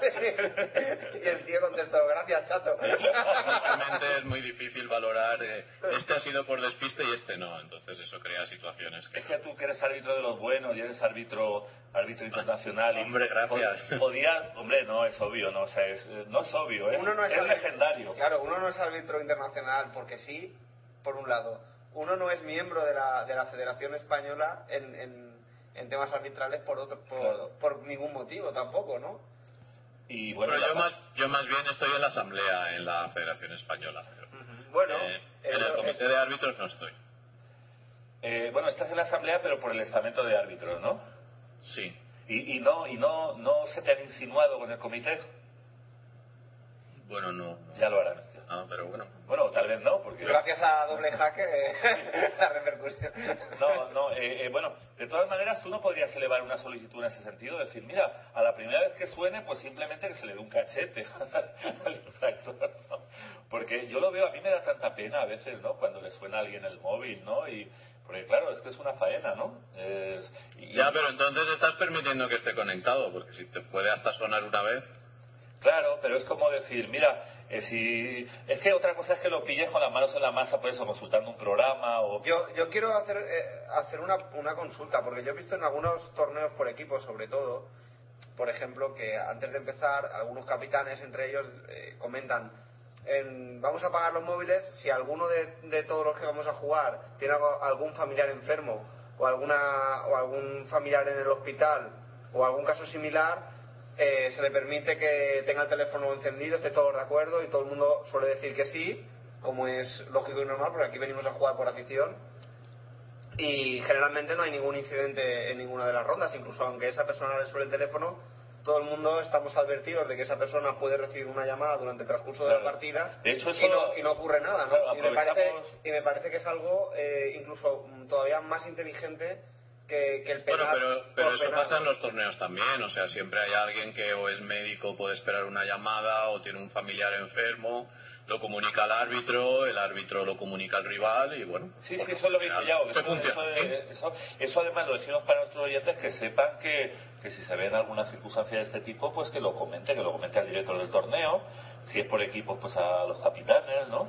Eh, a, los árbitros, O a los árbitros directamente, sí. al árbitro, al árbitro principal en principio. Que a lo mejor le dicen que no, pero bueno, nosotros estamos funcionando así. Yo todos los torneos que he visto, cualquier persona que esté en esa situación y tenga una explicación razonable, pues oye, pues se le permite. Sí, pero claro, sí. es, pero es el árbitro el que da la autorización de que el señor X tenga el móvil conectado, ¿Y esa- esas autorizaciones son verbales o por escrito? Verbales. Las que yo conozco, verbales todas. Vicente, eh, eh, me ha llamado la atención la última trampa, o sea, o mejor dicho, la primera que, que tú pones y, que, y que a la que luego le añades enlaces a otras más antiguas, ¿no? De que por lo visto hubo un chico que utilizó un tipo de planilla electrónica que, que se ha puesto de moda, ¿no? En algunos sitios. Las Monroy, ¿no? Eh, sí, se hace en Estados Unidos, pero me comenta ya algo hace un rato que también en Gibraltar en algunas mesas las utilizaban. Sí, ¿no? son unas, son unas, eh, no sé si las conoces, ¿no? ¿las has visto, Vicente? Yo, no, a ver, la he visto- las he visto en fotos. Sé que en Gibraltar eh, se Sí, usa. bueno, yo, yo las, las, las he presenciado. Eh, generalmente en muchos torneos últimamente es una nueva tendencia y la verdad es que es bastante interesante. Lo que tienen son eh, los tableros típicos de retransmisión, los de GT, y luego, eh, como no, no se pueden tener eh, tantas mesas con tableros de retransmisión por el coste que supone, compran o alquilan eh, unas tabletas que son unas tabletas, eh, son de la casa Monroy, que funcionan de la siguiente manera. La persona arrastra en el, eh, sobre el tablero las jugadas, tiene ahí un lápiz electrónico, las jugadas que va haciendo, ¿no? Entonces, al finalizar la partida, esas tabletas se las llevan a los árbitros, los árbitros imprimen la partida y ambos contrincantes eh, firman. Eso supone que esas tabletas están enganchadas a la red de tal modo que se retransmiten todas las partidas eh, que, están funcionando con ese, de esa manera. Entonces, por ejemplo, si en Gibraltar hay 10 tableros de retransmisión normal, la- las de las de directamente de tablero, físico y 20 o 30 partidas que se, que se hacen a, través de, de la tecnología Monroy, pues están retransmitiendo por menor coste 40, 50 partidas de desabierto y, y es Y luego ya no las tienen que pasar a Exacto. surveys, ¿no? No, no, las tienen ya las grabadas. tienen ahí grabadas. Lo que pasa es que por lo visto, Vicente, si quieres cuéntanos tú la anécdota, salió un chico que era más listo que el hambre, ¿no? Bueno. Sí, bueno, consiguió trucar una de las tabletas de estas y instalar ahí un programa. Entonces será en sitios que, que cada uno se pueda llevar su tableta. Porque claro, si hay torneos en los que te dan la tableta aleatoriamente y no te ah, toca... eso no lo había pensado, claro. Igual ahí se dejaba que, que Claro, la gente llevara sí, su tableta siempre que fuera de cierto tipo, ¿no? Antiguamente no se podía llevar a los torneos cada uno su propio reloj y juego de piezas. Pues. Sí, bueno, y en Estados Unidos hay torneos que funcionan así. sí, sí, que, se- que están obligados a hacerlo, de hecho, ¿no? El jugador de blancas tiene que llevar el tablero y el reloj. Pues eh, eh, es una pena que cada vez que hay un avance, porque esto yo lo veo como un avance, ¿no? Sobre Sí. todo en torneos serios que... No, incluso, incluso en sí, en cualquier tipo de torneo.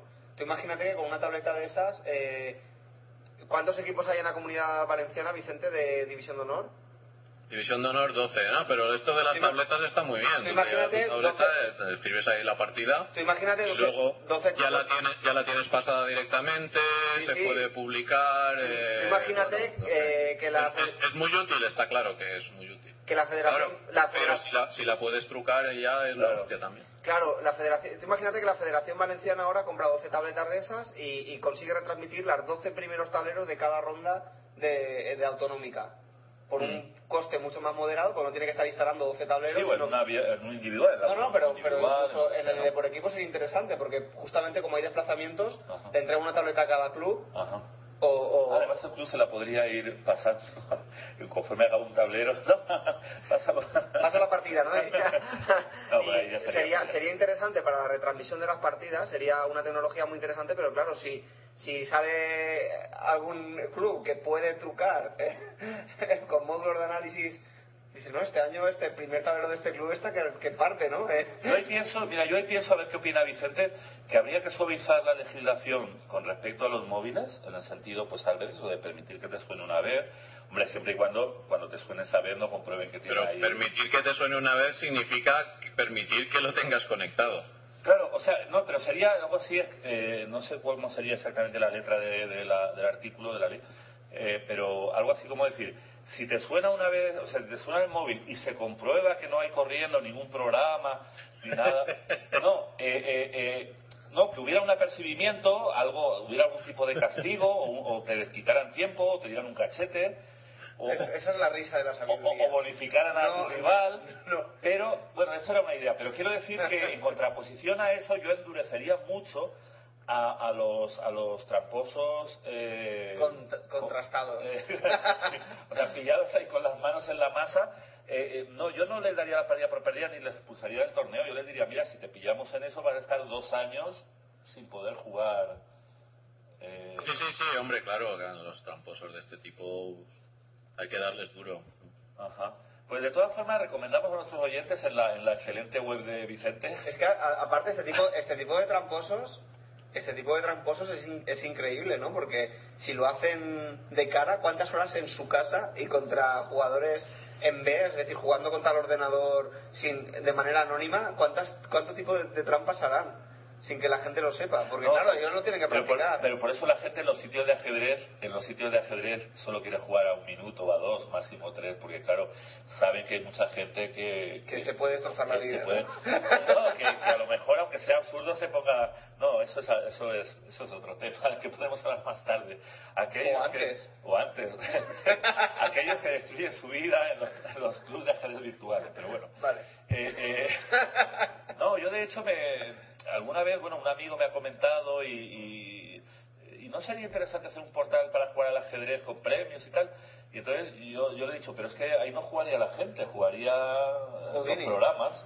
Pero claro, si lo haces a un tiempo, o sea, si tú puedes implementar las medidas que eviten que directamente el programa se conecte, o sea, que no sea el programa el que te esté jugando, esté jugando directamente con tu nick, sino que en todo caso tuvieras tú que, que ponerlo a tu lado o en otro ordenador o bueno o alguien que te lo dictara. Pero claro si las partidas fueran a, muy poco tiempo. Yo he hablado con algunos expertos y han comentado alguna vez que, que le digo, es que si hay otra persona al lado con otro ordenador, con el módulo y cantando las jugadas entre dos, y, y hay una franja de, de partidas en las que en las que se pierde tanto tiempo metiendo las jugadas en el ordenador y, claro se podría hacer que, con, que- con que- velocidades claro para evitar las trampas habría que poner partidas a dos minutos a lo mejor no, creo que incluso tres o de A- 3 a a- 5 ya, a ya lo mejor a hacer tres. o...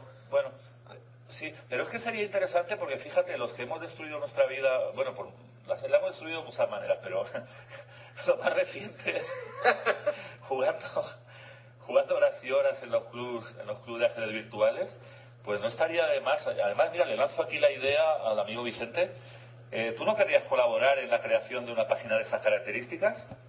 Para enriquecerte, claro. Pero tú, tú no crees que hay sitios para jugar al póker con dinero, ¿no? Sí, sí, sí, no, pero si tienes el dinero, sí. No, me refiero que igual que, se, que puedes jugar al póker por dinero, O sea, tú quieres hacer un por bueno, que tu amigo quiere hacer un portal para jugar a ajedrez con dinero. Claro, Sí. perfecto. ¿De dónde sacas el dinero para los premios?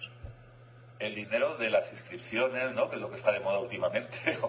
De hecho, en Ah. en, muchos sitios de póker, bueno, si están sponsorizados, patrocinados, pues eh, de repente de ahí sacan una parte, pero si no, yo creo que muchas veces también es un porcentaje de las... Pero hay una diferencia. Cuando tú juegas al póker, todo el mundo cree que está en igualdad de condiciones, ¿no? Tú puedes ser, tú puedes ser malo, pero pues pensar, bueno, pues depende de las cartas y de cómo lo juguemos, ¿no? Sin embargo, cuando juegues ahí, pues van a ganar los buenos y los malos para que van a pagar. Bueno, ¿no? pero yo te digo no- algo, Es yo- que no, la comparación no es válida. Yo es que te lo digo porque yo, por ejemplo, juego con rivales que teóricamente son mucho peores, aunque solo sea por el elo que tenemos cada uno, ¿no? El elo del virtual, ¿no? Sí. Y sin embargo, a, a determinadas velocidades eh, puede, puede, puede valer más la rapidez, ¿no? La rapidez. el- Sí, la- pero la- una vez se establezca quiénes son los buenos a esa determinada Ah, claro. velocidad, los otros ya no van a querer jugar. De todas formas, se podría hacer muchas franjas, torneos por franjas de elo, ¿no? Torneos de, de 1000 a 1050, de 1051 A 1052. franjas de un punto de. No, pero de 50 a 100 puntos. No sé, pero entonces no te, a ti no te, no te suena la idea como, como que puede ser eh, el pan de mis hijos y nietos y... Hombre, si, Sí, si eso- fuera así ya estaría hecho, pero vamos, que si se tiene que sacar de las inscripciones yo no... Hombre, ese, ese argumento no lo comparto porque si fuera ese argumento real, de que has dicho tú de que si, si fuera así ya, estu- ya estuviera hecho, nadie crearía nada. Porque ya o estaría todo hecho o. ¿No? Entonces hay ideas que sí que se pueden llevar a cabo.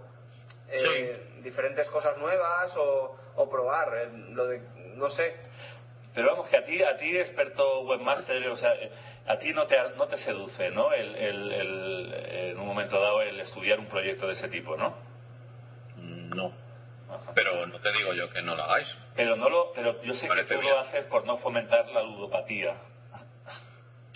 No, hombre, si funcionara estaría bien. eh, La gente ahí paga algo por jugar un Sí, no, además ya. ser no inscripciones veo, de 50 céntimos o menos, ¿no?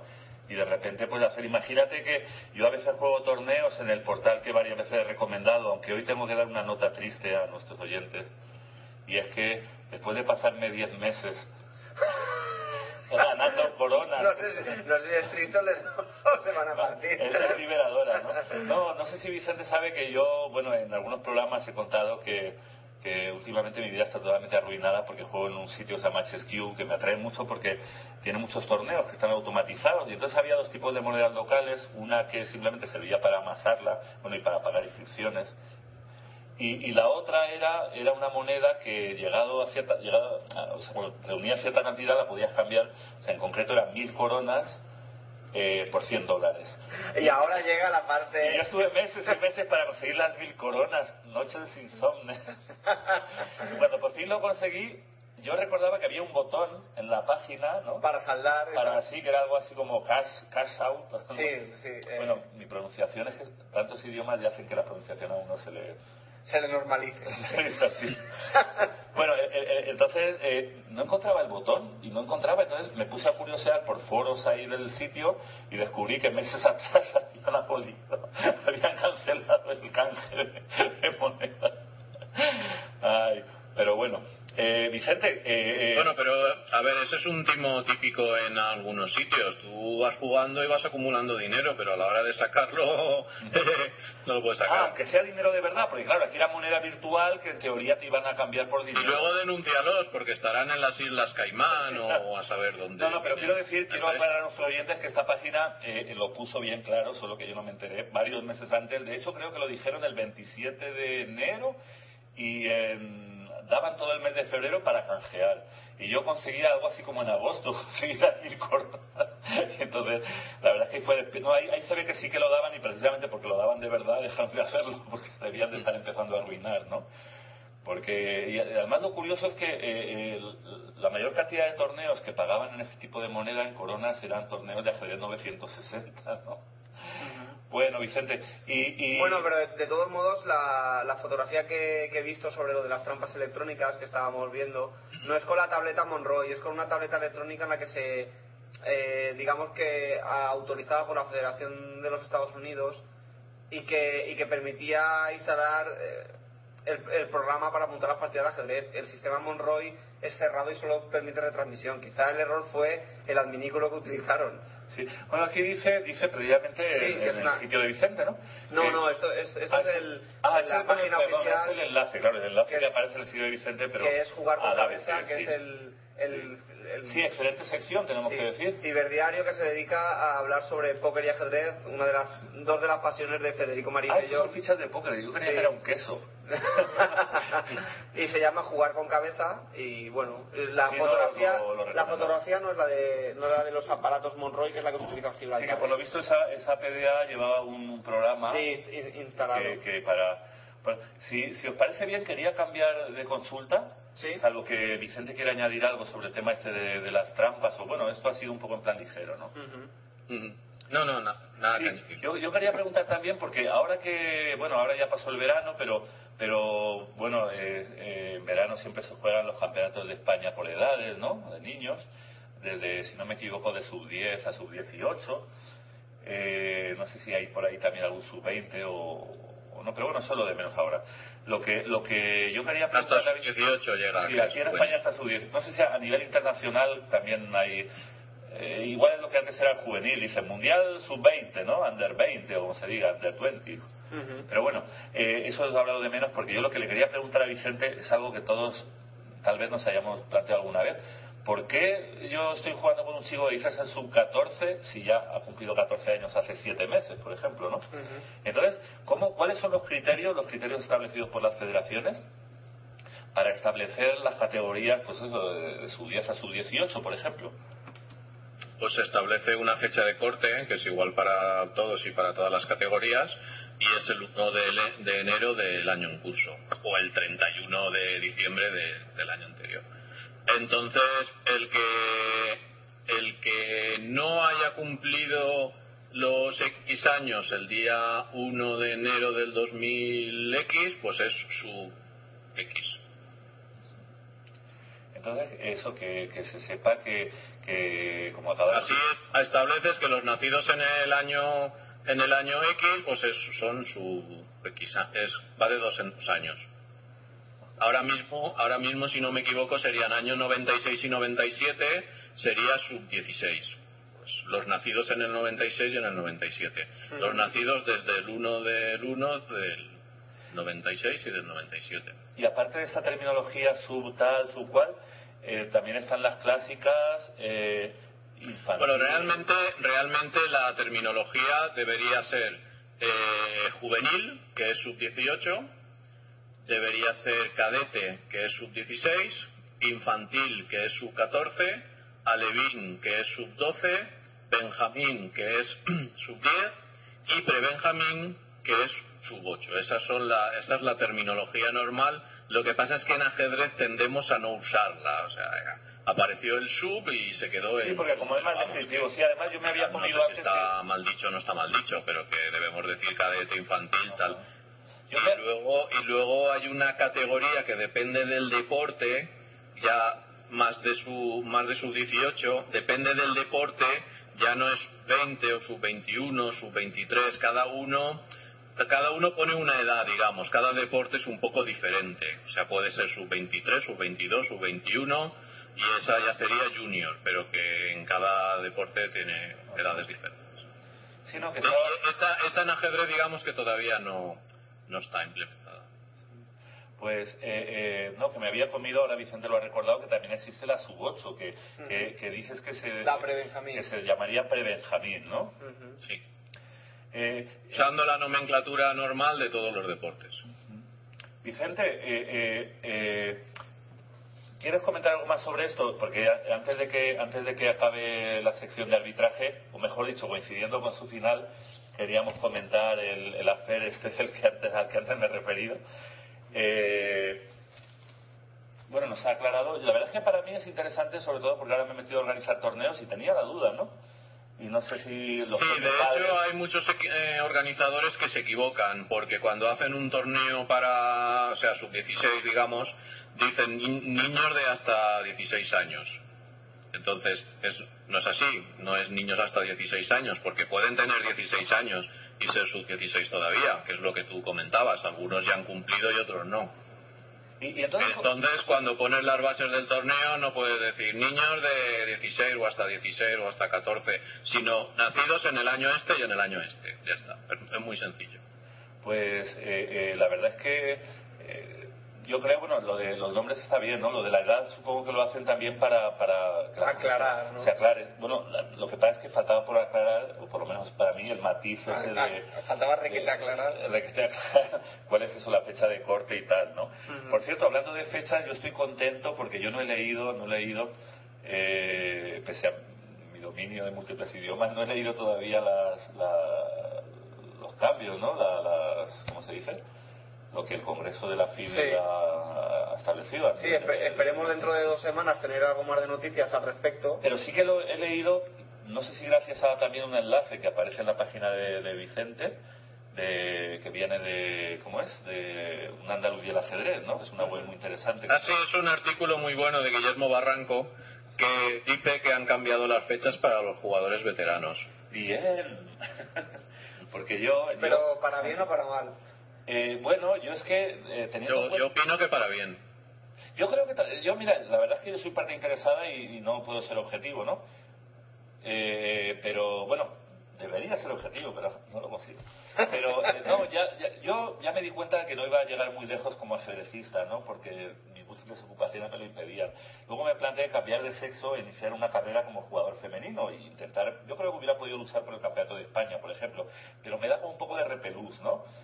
No, el, el quirófano, ¿no? El cambio de, no, a mí el cambio de sexo me parece algo muy, muy, bueno, una opción muy legítima, ¿no? Sí, sí. De hecho, no sé, yo de vez en cuando pienso, ¿qué tal estaría yo?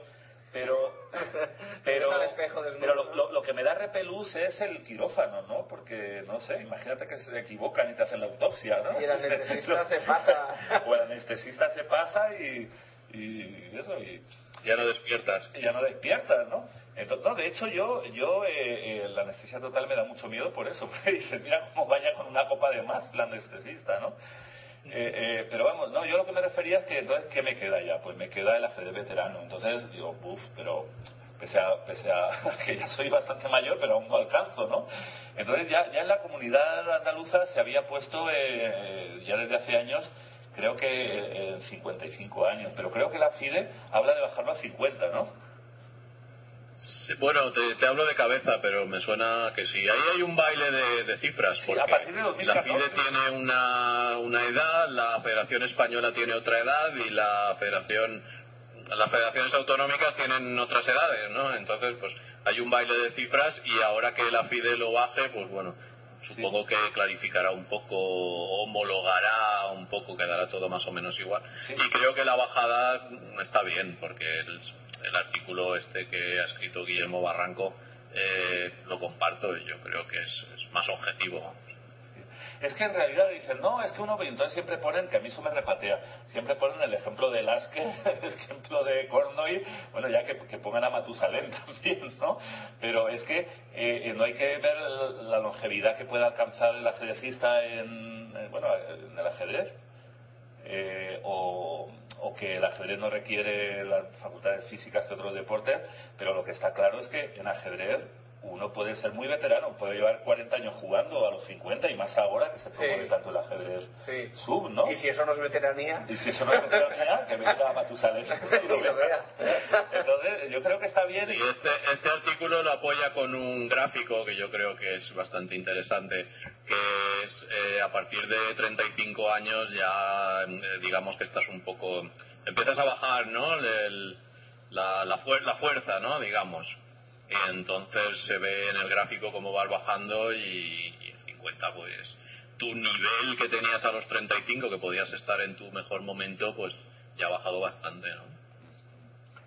Y bueno, Vicente, eh, eh, si sigues con ganas de acompañarnos, eh, queríamos pasar ya a un tema, bueno, en realidad no es un tema eh, eh, arbi- ¿cómo se dice? Arbitrante, arbitrero, arbitral, pero, pero sí algo que también ha aparecido en tu, en tu web y es algo que no tiene precedentes que yo sepa.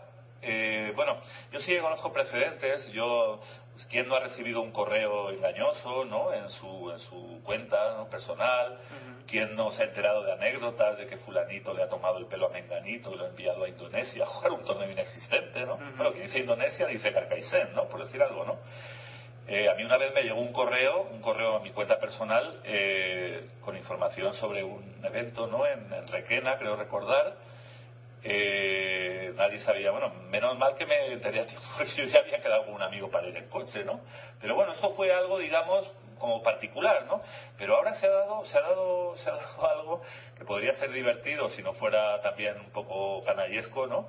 Que es que eh, nos han colado una publicidad muy bien hecha de un evento falso, ¿no? Sí, sí, efectivamente. Eh, el, el que tú has dado en llamar el, el- el abierto, el, el Open Fantasma, ¿no? Open Fantasma, sí. Sí.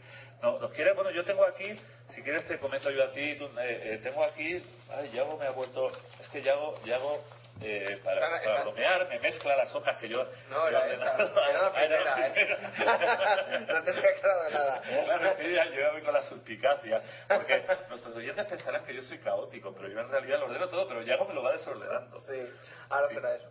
Eh, eh, Vicente, ¿te importa que lea el, el- el artículo que pusiste, eh, digamos, explicando por qué habías descolgado la información de este abierto? Adelante, adelante. Sí, que está muy bien, ¿no? Para mi juicio. Bueno, eh, el- el- el- el- la introducción, o como se diga, el, ¿cómo es, Yago? Tú que eres un hombre, hombre del Renacimiento. El ¿Prólogo? La introducción, El prólogo. el, el prolegómeno. el prólogo es que, eh, bueno, como pasa tantas veces, a, a- a la web de Vicente y también a otra de ámbito nacional que se llama La Tabla de Flandes, llegó, bueno, una publicidad de un torneo, ¿no? En este caso en, en un formato PDF, ¿no? Y, y como siempre, pues bueno, pensando en la buena voluntad que anima a todos los que estamos en este mundillo, pues se publicó, porque además estaba, eh, era bastante, mm, bueno, como te diré, la verdad es que si lo leías con un poco de atención era un poco marciano, ¿no? En tiempos de crisis, todo lo que, eso también lo vamos a comentar, ¿no? Eh, pero, pero... O sea, Eso, eso lo traías tú ordenado. Sí.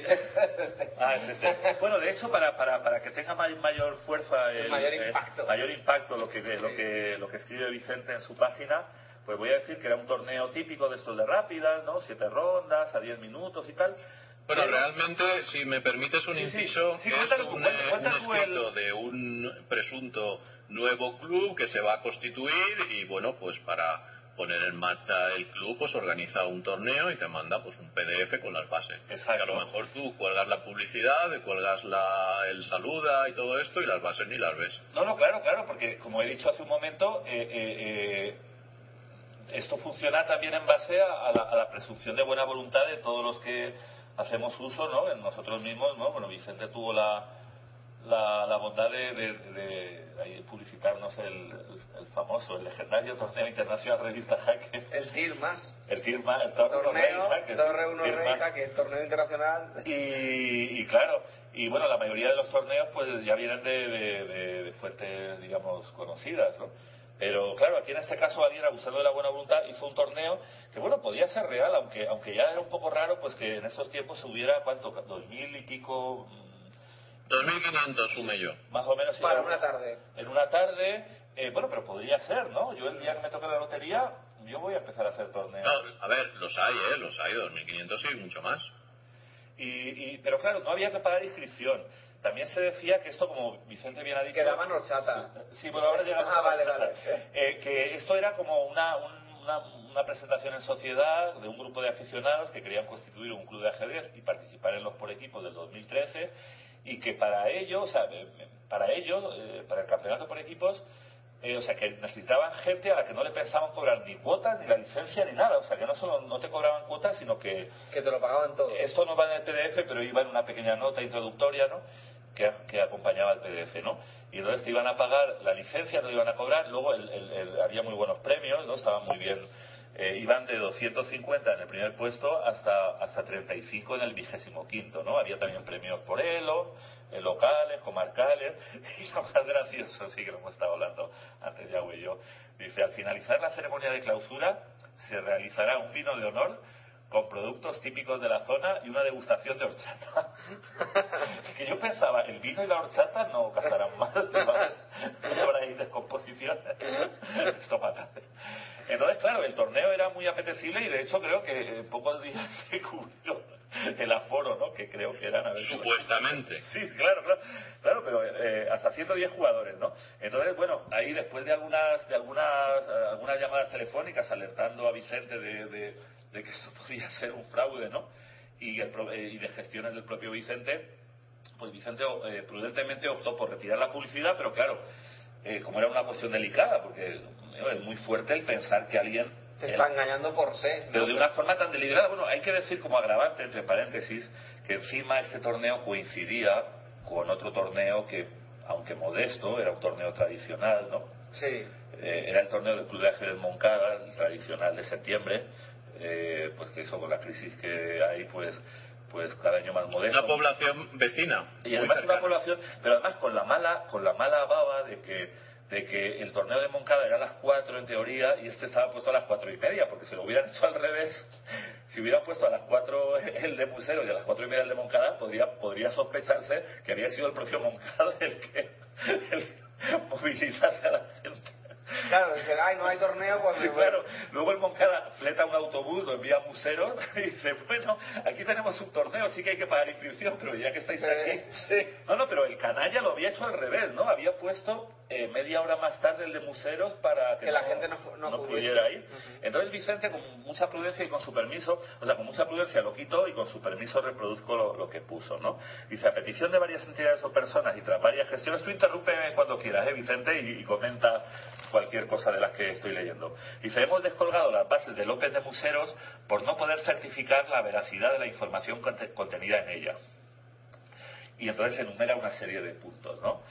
Punto uno, no procede de persona conocida. El organizador firma sus correos con un segundo apellido a veces diferente. Ahí la verdad, Vicente, es que eh, Igual ya se razón motivo un suficiente. fallo lamentable, ¿no? De- No, este punto es el primero, pero yo creo que a la postre fue ya el, el definitivo. El definitivo, ¿no? Sí. pedía- No, de hecho- pedía, eh, explicaciones y ya cuando se equivocaba en segundo, en segundo apellido ya Sí. dije, no, ya está, ya, es casi- Sí. Bueno, dice, dice eh, me gusta porque Vicente intenta ser aquí muy ecuánime, pero también introduce alguna pullita, ¿no? Así lo digo. Dice, dice ser muy conocido en su provincia, pero no dice de dónde proviene, de fuera de España. No tiene código FIDE ni FEDA, ni está federado en España, ni aparece en Google. O sea, cuando pone su nombre, no aparece. Luego, punto dos, no procede de un club, o sea, el escrito, la publicidad no procede de un club federado ni entidad existente, sino supuestamente un club futuro, ¿no? Mm. Punto 3. Oferta unos 2.500 euros en premios sin cobrar inscripciones. Claro, esto podría ser real, pero Necesitas el apoyo de, de algún organismo oficial. hubo en, en- en la web de Vicente, creo recordar un comentario que Puede, decía... puede ser real, pero bueno, que Sí. se van sumando cosas raras. Sí, a- había una hipótesis de que, eh, que alguien puso como comentarista anónimo en, en tu web que decía que, el, que un jeque había comprado el Museo Club de Fútbol y patrocinaba el torneo como parte de, ¿no? de la... No, pero bueno, a ver, el punto este podría ser. O sea, Podría ser, no, no, que podría ser, el podría ser. Este con 2.500 Podría ser un- cobrar inscripciones. Es que de ¿Por qué hecho, no? podría ser. la única pero lo que, lo que lo hace imposible es, es la suma de todos. de todos. Bueno, sí. seguimos. Luego no hay árbitro titulado, pone Vicente en el cuarto punto, y el, organiza- o sea, el organizador dice ser el propio árbitro, porque la federación se niega a colaborar, lo cual es de- desmentido de la propia federación de ajedrez de la Comunidad Valenciana. Eso yo lo puedo atestiguar porque yo hablé, yo hablé con él, porque yo soy miembro de, no era, no era, no participaba de la organización del Open este de, Moncada, que coincidía con el de Museros, y contra el que yo creo que se hacía esta publicidad. Eh, pero bueno, sí que participo todos los años, entonces yo me tomé la molestia también de hacer unas llamadas. La primera fue a la federación para ver si sabían algo, ¿no? Y, y, claro, a mí lo que se me dijo fue todo lo contrario, que se, le- se les contestó con mucho cuidado, ¿no? Extendiendo la mano, pues a ver si se podía eso arreglar, ¿no? Como diciendo, déjenos un teléfono y, y hablábamos y tal. Entonces, claro, aquí, aquí eh, eh, el organi- eso me consta porque también eso, claro, es una cosa privada y no la puedo pero sí que tengo un correo de interno del Club Moncada en el que el organizador, el, eh, o sea, el, supuesto organizador del Open de Museros le decía que, bueno, una pena que la federación no nos apoye. No, eso es mentira. La federación lo único que dijo, claro, la fecha la tenía reservada para otro torneo previo, pero estaba dispuesta a, a mediar para ver si se podía esto solucionar, ¿no? Entonces, eh, dice Vicente, eh, que no solo no hay un árbitro, sino que además para 110 jugadores, que es el máximo que dicen ¿no? poder soportar, se requeriría tres árbitros. Y para 180, porque por lo visto en algún correo posterior eh, decían que iban a intentar ampliar, pues eh, mínimo cuatro, pone Vicente. Claro, 180 mínimo cuatro. Y 110 tres. y aún me parece justo, ¿verdad? O sea, eso sería lo mínimo mínimo, ¿no? Bueno, puso... uno, uno por cada 50 jugadores y uno en la mesa con claro, el ordenador. Claro, sí, es que es, lo, vamos, menos imposible, ¿no?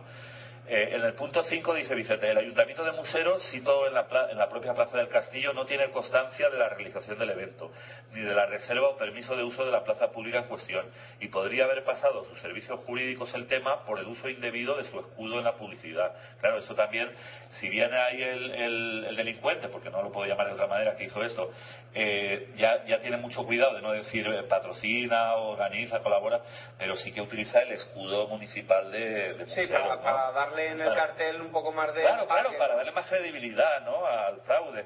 Entonces, punto 6. El patrocinador del evento nos dice, nos dicen, el patrocinador del evento nos dicen, o sea, o sea nos, dicen que el patrocinador es... es... una entidad bancaria que dará una charla a mitad del torneo y ofrecerá algunos productos a todos los presentes, ¿no? La, famosa horchata, ¿no? Y, y demás.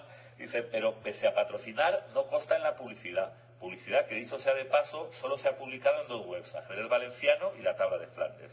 Punto 7. No se puede contactar telefónicamente. Punto 8. Y por último, estando cubierta la inscripción de 110 jugadores, que era lo que decían en esos momentos, ¿no? Decían los, supuestos organizadores, a falta de dos semanas y perdiendo a 180, queda, queda en el aire una pregunta ¿De dónde saldrán las mesas, sillas, tableros, juegos, relojes? Es que, claro, la infraestructura que, que requiere, ¿no? Es que uno piensa en el dinero de los premios, pero es que luego hay una cantidad de material. No, lo de no, se, no se puede ponerse, no, no, puedes ponerte en contacto con teléfono es porque quien te contesta debe ser una voz conocida, ¿no?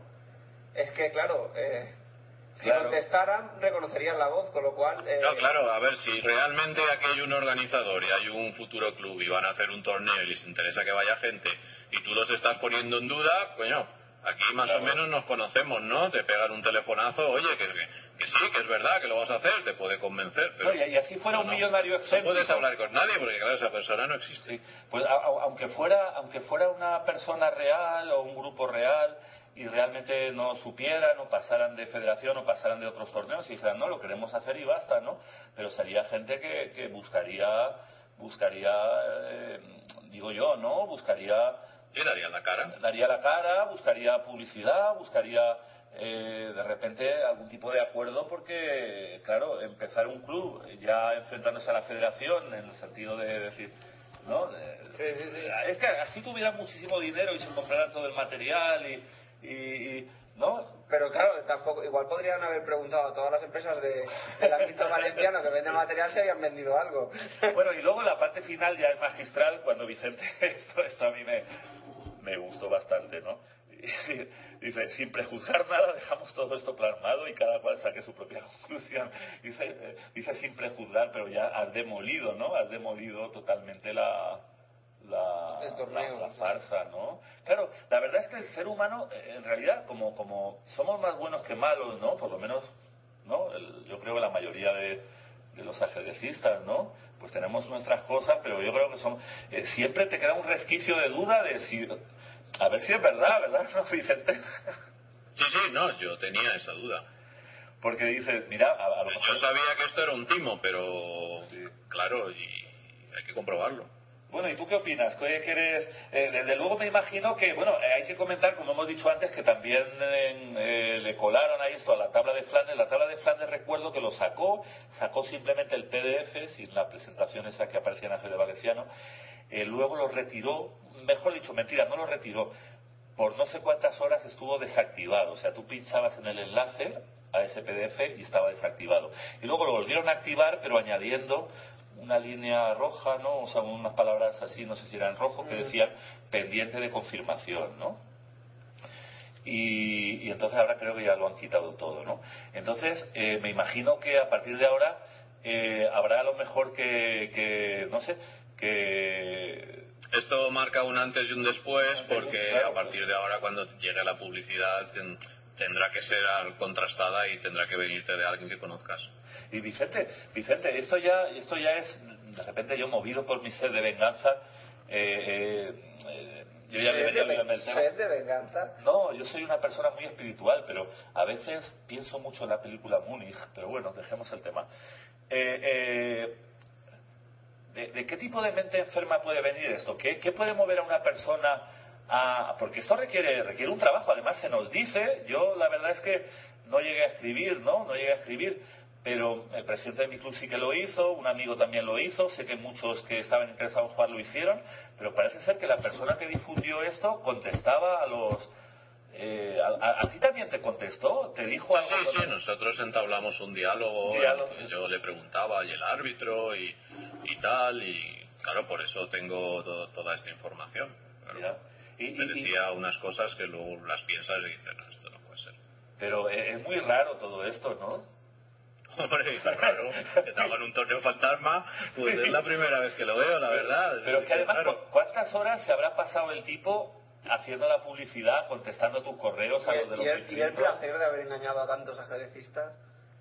Eh, no sé, bueno, no des ideas, porque a lo mejor otro piensa, "Mm, de repente puede ser el fin de mi vida, mi ocio por fin colmado. A partir de ahora, El tema es que podrían haber aparecido allí 100 personas en la plaza esta y, y ¿qué hago allí, no? Después de haberme Bueno, hecho el viaje. no, en, en relación a eso tengo entendido que, que fuiste tan profesional, no sé cómo llamarlo, profesional o pundo, pundonoroso, ¿cómo se llama? Curioso, fui curioso. Curioso.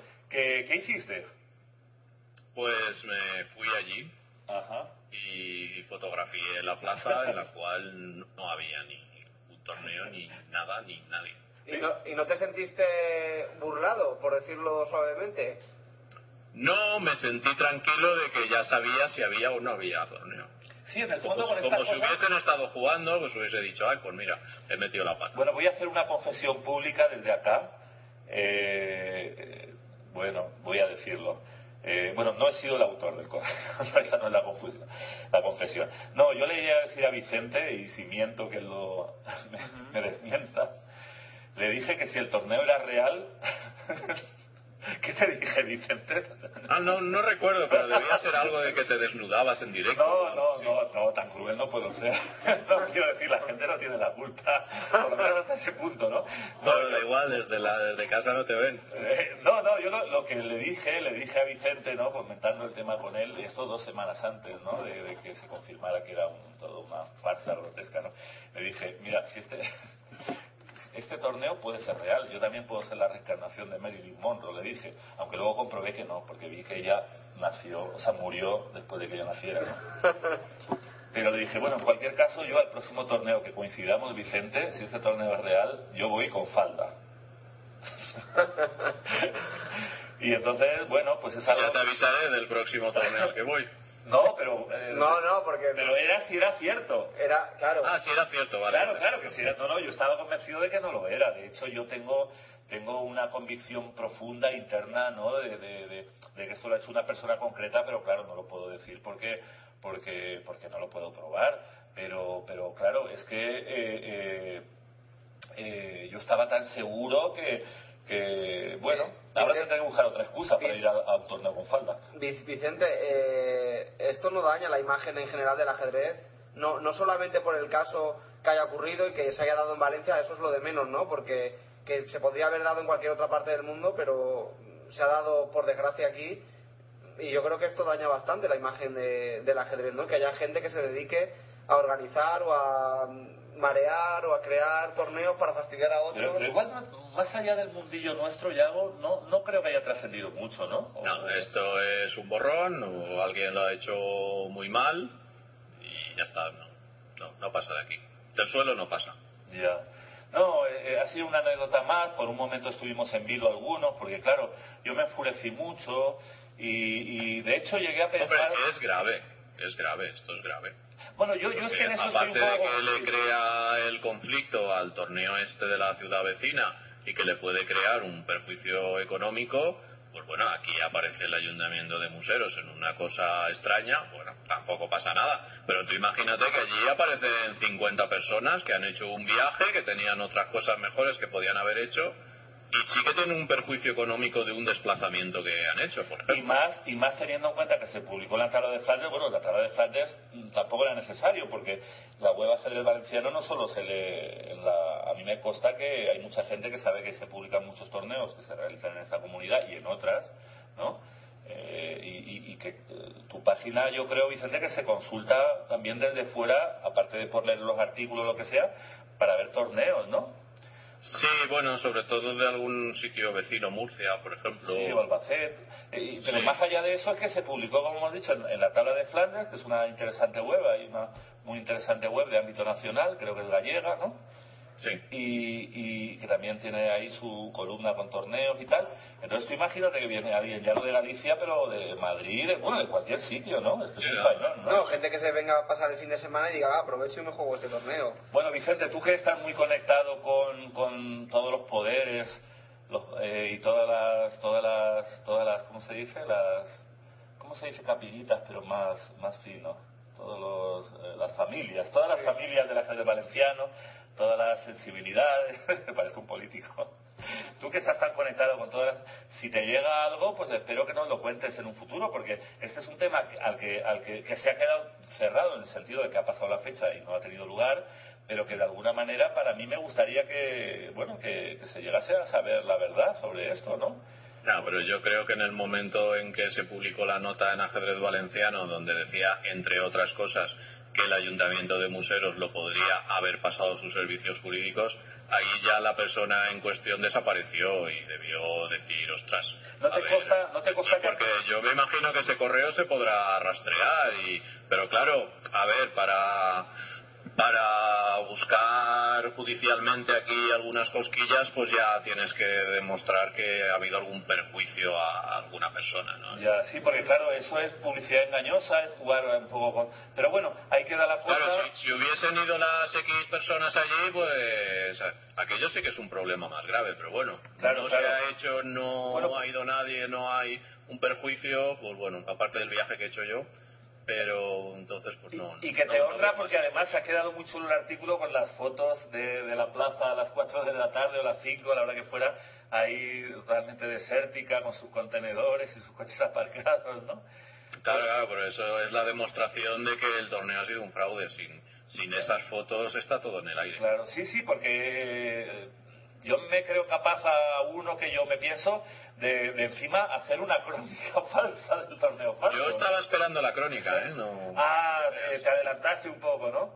Bueno, no, eh, hubo un colaborador que se adelantó y que dijo, no hubo torneo y tal. Y pues eso hubiera estado bien, esperar a ver si aparecía una crónica. Oye, me está golpeando ya con la pata del jamón que solemos comer mientras eh, hacemos el programa, porque dice que ya eh, entonces, eh, nada, eh, si, quieres, si quieres comentar algo. Bueno, solo una pregunta muy rápida por mi parte. ¿Es cierto lo que dicen las malas lenguas de que hubo un conocido jugador de, esta federación que apareció por la plaza con intención de, ganar un jugoso premio? ¿O será una leyenda urbana más? Bueno, yo he oído la leyenda urbana esa. Ajá. Pero no, no te consta, ¿no? Yo te puedo decir que el torneo era a las cuatro y media, yo llegué tarde, llegué a las cinco y ahí no había ni Cristo. Pero a las cuatro y media, pues no lo sé, igual, igual alguien sí que estuvo. Bueno, por mi parte muchas gracias Vicente, ha sido un placer y si, y si te es posible dentro de cuánto? ¿Dos semanas? Dos semanitas. Ya, ya nos prepararemos mejor las preguntas. y si tú has podido enterarte de lo del Congreso, pues... Sí, vamos a hablar sobre ello. Sí, sí, si queréis buscamos información y comentamos cosillas. Sí, sería, interesante porque parece ser que a veces el jugador de ajedrez vive deslindado, ¿no? O de, de, lo que es la política del ajedrez, piensa solo en su partida del día siguiente y tal, pero al final somos seres políticos en los cuales nos influyen y mucho las decisiones políticas de la cúspide o de, o de cualquier entorno que tengamos y, creo que esa información la debemos recibir y, procesar, ¿no? Para saber en qué mundo y en qué entorno nos estamos moviendo. Sí, sí, todas esas cosas son interesantes, aunque sea a modo de curiosidad y nos afecten mínimamente, pero sí, sí que son interesantes. Yo quería aprovechar ya la despedida para felicitar a Renier Castellanos, que ha conseguido su definitiva norma de GM en Italia hace dos días. Así ah, que también sacaste una nota al respecto, sí. Pues nada, eh, compartimos, ¿se dice compartimos? Sí. Compartimos la... El, la, algarabía. bueno, Vicente, hasta la semana que viene. Un abrazo. hasta dentro de dos semanas, sí, chao. Hasta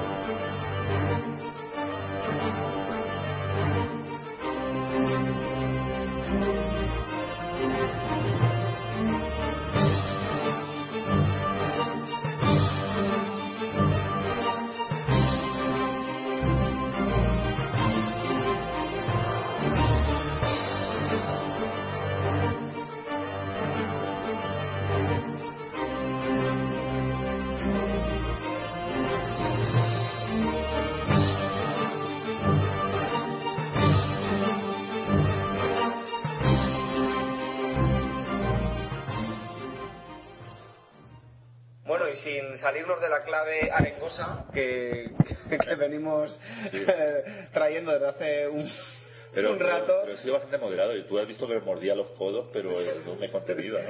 Vamos a cerrar el programa de hoy. No sé si cerrar, pero casi cerrar con.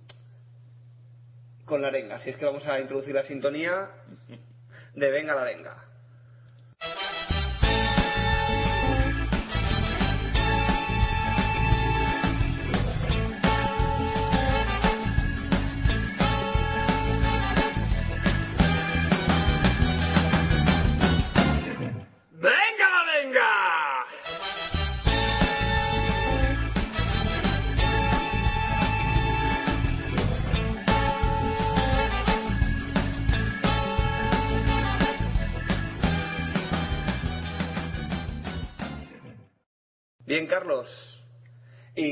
Y vigorizado por esta gran Sí, sintonía. Sí, sí, es muy, es muy, es muy estimulante. ¿Qué tienes que decir? No, yo, yo en principio pensaba arengar sobre el Open Fantasma, ¿no? Pero como ya hemos hablado largo y tendido sobre él con Vicente, y, y teniendo en cuenta que me ocurrió también un incidente menor en comparación con esto, mucho menor, porque esto es algo del- delincuencial, ¿se dice delincuencial? no lo sé. Pero bueno, a, a todo a todo esto le llega su aquello, ¿no? Bien, eh, eh, yo quería, al hilo de, de todo esto que se ha hablado y también eh, conectándolo, como digo, como con... ah, no, en realidad fue una incidencia, ¿no? Una inci, inci- ayúdame un poco, incidenzuela. Sí. Eh, que no sería, de hecho, no es tan trascendente, pero sí que mm, me da la excusa para reflexionar un poco sobre lo que es la legalidad y la ética, ¿no? Y es los que- límites de lo legal, por desgracia, son los límites de lo moral. por desgracia, muchos creen que los límites de, De lo moral. casi al revés, los límites de lo, de lo moral Son los límites de lo legal. o sea, lo que marca la ley, ya sea el código penal o, o las normas municipales, ¿no? Entonces, eh, yo he constatado con una cosa que me ha pasado que hay mucha gente que piensa así, y es que algo que en principio podría ser una, una de las cualidades del ajedrez, que no sé si fue aquí o dónde, o igual no lo he dicho, ¿no?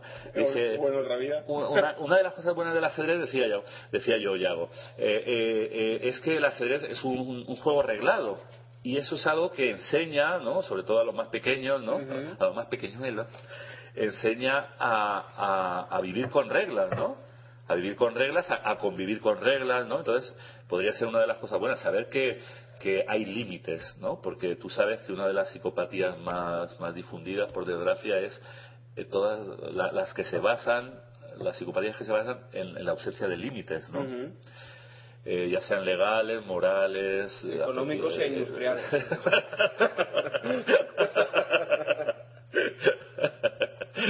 No me hagas reír que si no tendremos que poner otra vez la sinfonía de la arenga para que recupere el brío. ¿no? Bien, entonces, eh, eh, eh, bueno, me pasó, voy a pasar por encima porque además no quiero citar nombres, es algo casi una anécdota personal, ¿no? Pero últimamente me estoy... El pecado, pero no el pecador, ¿no? Se dice el pescado, pero no el pescado así. Sí, en uno de los múltiples torneos que jugué este fin de semana, y que no sé si nos dará tiempo a, a reseñar. como suele ocurrir, eh, a partir de ahora, el, el el golpe, el jamonazo que me sueles dar de aviso cinco minutos antes, dámelo 15 antes, y así me administraré. Te recompones. Me- bueno, aparte de que así me recompondré, así sabré que, que eso que me queda todo eso. ¿no? Entonces, eh, en uno de los múltiples torneos que jugué, ¿no? Ah, yo ya estaba desolado por la ausencia de torneos de rápidas, que son mi especialidad en, en- aquí en Valencia ¿no? y provincia. Y En, en esta provincia es tu especialidad y en otras. en otras ya no soy tan bueno. Ah, vale. En otras cosas porque no suelo ir, porque cada vez la distancia se me hace más, más lejana. Más eterna. Más eterna, más distante. Bueno, eh, eh, lo que no ha habido en julio y agosto, así eh, como otros años, pues está viéndolo en septiembre, que es torneos, aunque sean pequeños, modestos, ¿no? Muy condicionados por la crisis. Pero, pero está viendo bueno, en este mes de septiembre, y me dejo seguro algunos. Además, tener en cuenta que yo hablo no solo de los torneos, no solo de los torneos donde pueden jugar todos los jugadores, ¿no? Que no son torneos eh, semiabiertos, sino de aquellos que tienen premios en metálico, que es lo que consigue que, aunque sea vanamente, ¿no? Ilusoriamente, en que salga de mi cueva, ¿no? en busca de unos pocos euros, que efectivamente es lo que consigo, unos pocos euros cuando lo consigo. Entonces hubo el torneo de Benimodo el día 8, luego este pasado fin de semana habido tres torneos, ¿no? En, en- ahora reseñaré, pero ahora no quiero dar datos porque lo que quiero es pasar a, a la fábula moral. ¿no? Este fin de semana habrá otros tres, ¿no? Entre Hablo de Valencia, Castellón, por Alicante sé que hay más, luego también sé que hay otros torneos que son por debajo de ciertos celos, ¿no? Pero esos torneos para mí, yo no existo para ellos, pues ellos para mí tampoco. No, Eso- no soy un periodista ejemplar, lo reconozco. Soy un resentido. Y un resentido y un cobarde, porque si, si no fuera un cobarde, montaría un comando. bueno, eh, entonces, eh, en uno de los tres torneos que jugué la semana pasada, el fin de semana pasado, me, me ocurrió una cosa curiosa, ¿no? Pero que me hizo reflexionar sobre eso, los límites eh, un poco eh, De lo moral y de de lo lo moral, legal, de ¿no? lo legal, ¿no? Y de cómo mucha gente está perdiendo el sentido de la ética y llega a equipararla con lo, lo legal, ¿no? Esos son los que estudian luego Derecho. Ah, sin, sin faltar a ningún oyente. Claro, Era claro, broma, mucho broma. menos a los que estudian derecho. No, estos solo son una minoría despreciable. Tú que nos estás oyendo y estudias derecho, Tú que no eres un pleitos. eres un bendito. Es más, si me pasas el teléfono, necesito tu ayuda. Ay, y no es mentira, pero bueno, no, no voy a bueno, al hilo de lo que acabas de decir, el, el- el- el otro día estaba estaba precisamente mi mujer eh, comentándome que, que no sé qué había ocurrido y, y, por la televisión y dice, no es que estaba viendo que... Y, le- y entonces haciendo una entrevista, no sé dónde me lo estuvo comentando, ¿no? El, el- el hecho era bastante divertido. Estaba haciendo una entrevista, el entrevistador, y, y la entrevistada le dice, pero ¿qué, qué pasa? Que no, no, hoy en día todo el mundo tiene problemas con la ley, ¿no? Y el, y el- y el periodista le dice, bueno, la gente decente no.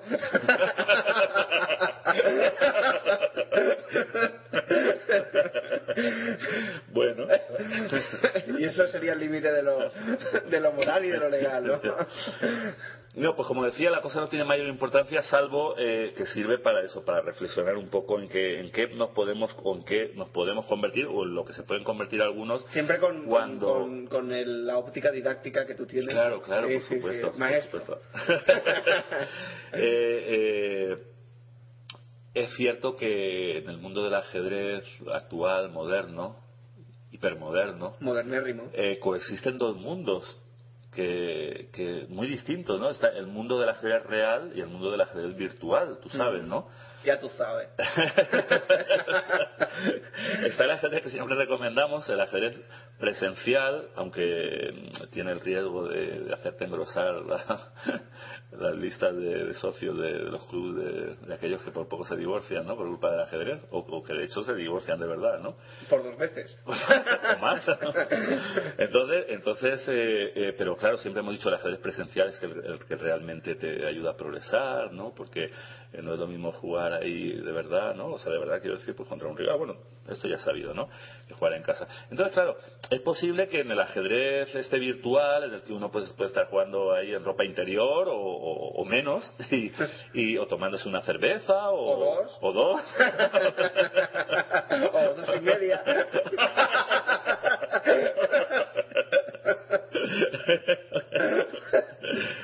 ¿Qué comentario más absurdo? Sí. ¿Por qué dirá Yago ahora tomarse dos cervezas y media? Esto pasará a los anales Sí. Eso alguna vez, alguna vez en las tomas falsas, incluso en las falsas tomas falsas, pues puede desentrañarse, ¿no? Sí. Bueno, entonces, eh, eh, ¿por dónde iba? entonces, eh, bueno, está claro que a veces en el ajedrez virtual pasan cosas que pasan además, bueno, pues lo da también la, la virtualidad, ¿no? No sabes con quién juegas. Amparados, en, el, en el anonimato. Sí, además lo hacemos sana, sana y cordialmente, insultamos a nuestros rivales. Yo nunca lo he hecho, es que eso, eso que me ha comentado gente que yo es que aprovecho a veces las partidas virtuales para insultar o Sí, para pero en gritar, en realidad o- no es que estás insultando, es que tú estás liberando adrenalina, a lo mejor lo que no puedes el maldito Yo en realidad no lo hago, yo no insulto, pero sí que grito, por ejemplo, cuando me dejo piezas, o sea, que ocurre con la tía, ¡ah! Suelta un alarido. ¿no? Los vecinos dicen, ¿qué le pasará? ¿no? Le están acuchillando en su propia casa, ¿no? Y, y, y entonces, eh, bueno, pero algún comentario cariñoso, pero no, no políticamente correcto, también suelo verbalizar. Un día grabaré. Entonces, eh, ahí hacemos de... Pero claro, eh, eh, me pasó una cosa, Yago, que me, me, me dejó un poco en shock, ¿no? Me impresionó, porque venía de una persona de la que no me lo esperaba. Y, que- Y- y- y a la que le tienes a, tienes IAS a precio. Sí, exacto. Eh, o IA, sí, o IA. Aprecio, sí. Entonces, eh, eh, bueno, eh, Ponnos en contexto. bueno, eh, es que no quiero contextualizar mucho porque entonces, eh, pero Ponnos en contexto. sácanos de contexto. Sí, no, simplemente era una partida, era una partida que decidía los, los premios en uno de esos torneos y era una partida en la que, en la que de repente, mm, si se hacía tablas, de repente uno podía cobrar un premio y otro no. Eh, si ganaba uno de los dos cobraba seguro. Entonces, ¿qué pasa? Que, que parece que hoy en día el cobrar un premio, yo siempre bromeo con que mis acreedores me romperán las piernas o más eh, si no me llevo premio. He de decir, espero no desilusionar a nadie que todavía no he llegado a eso, pero voy por el buen camino. Haciendo méritos. Estoy haciendo méritos, sí. Pero claro, hay gente que a veces actúa como si realmente estuviera en esa situación, ¿no? Sí. Si es así, lo siento por ellos, ¿no? Incluso puedo, puedo hacerles un pequeño préstamo, ¿no? Bueno, con un tipo de interés razonable, ¿no? Pero eh, la cosa está en que... En que... Lo importante no son las tasas, sino las mensualidades, que puedan ser soportables. Claro, claro. Lo importante no es que te cobren un 300%, sino que las cuotas sean asumibles, sí, aunque te, te hipoteques a ti y a, y a cinco generaciones, ¿no? Claro, si es un euro al mes, pues dices, bueno, Claro. hipotéqueme. Sí, sí, no, eh, vale, yo firmo, ¿no? Se debería legalizar que uno pudiera hipotecar a, a sus tataranietos siempre que la cantidad no excediera de cierto límite, ¿no? Porque a mi tataranieto 10 euros al mes, pues, no sé. El perro está de acuerdo. El perro está de acuerdo. Es más, dice, si yo jugara al ajedrez, pudiera hipotecar. Bueno, a ver, entonces, no, lo que ocurrió ya para resumir, ¿no? es que eh, mm, ya llevamos un ratito mi rival y yo, bueno, después de los lances propios de una partida de ajedrez, ¿no? Eh, se tira y afloja, ¿no? Ese juego de matar y morir, ¿no?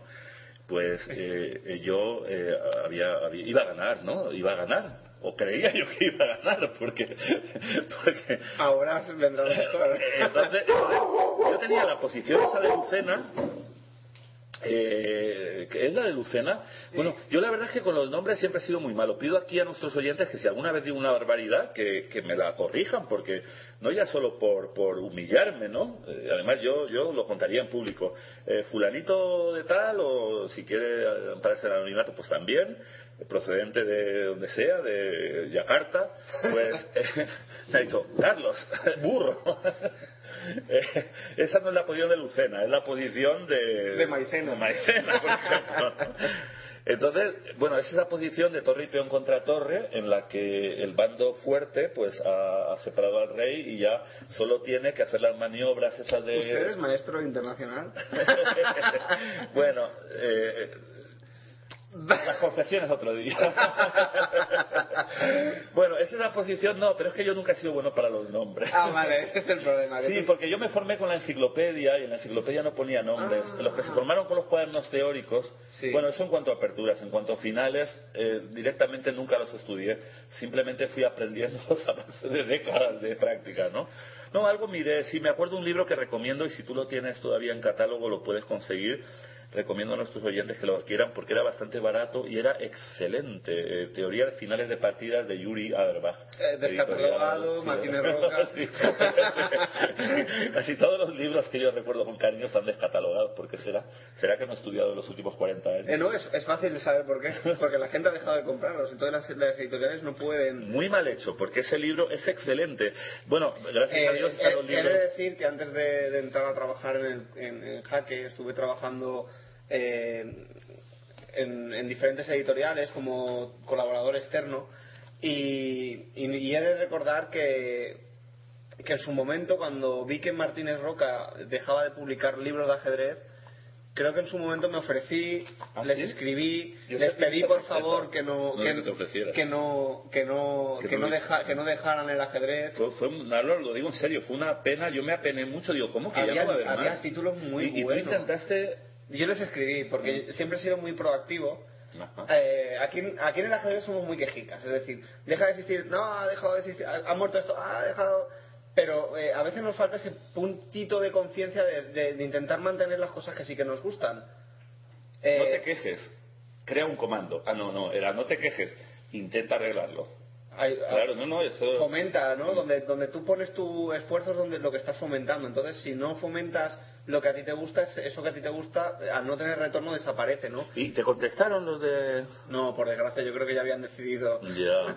No, definitivamente no, pero dejarse oye, mi, ¿no? mi ya, mi ya voluminosa. Yo era un adolescentuelo en, su Ah, momen- ¿sí? en ese Ah, momento, pero... ah, qué atreviduelo. ya- Sí, sí, ya. No, no, pero mi ya, mi ya, mi ya dilatada se dice mi ya hinchada.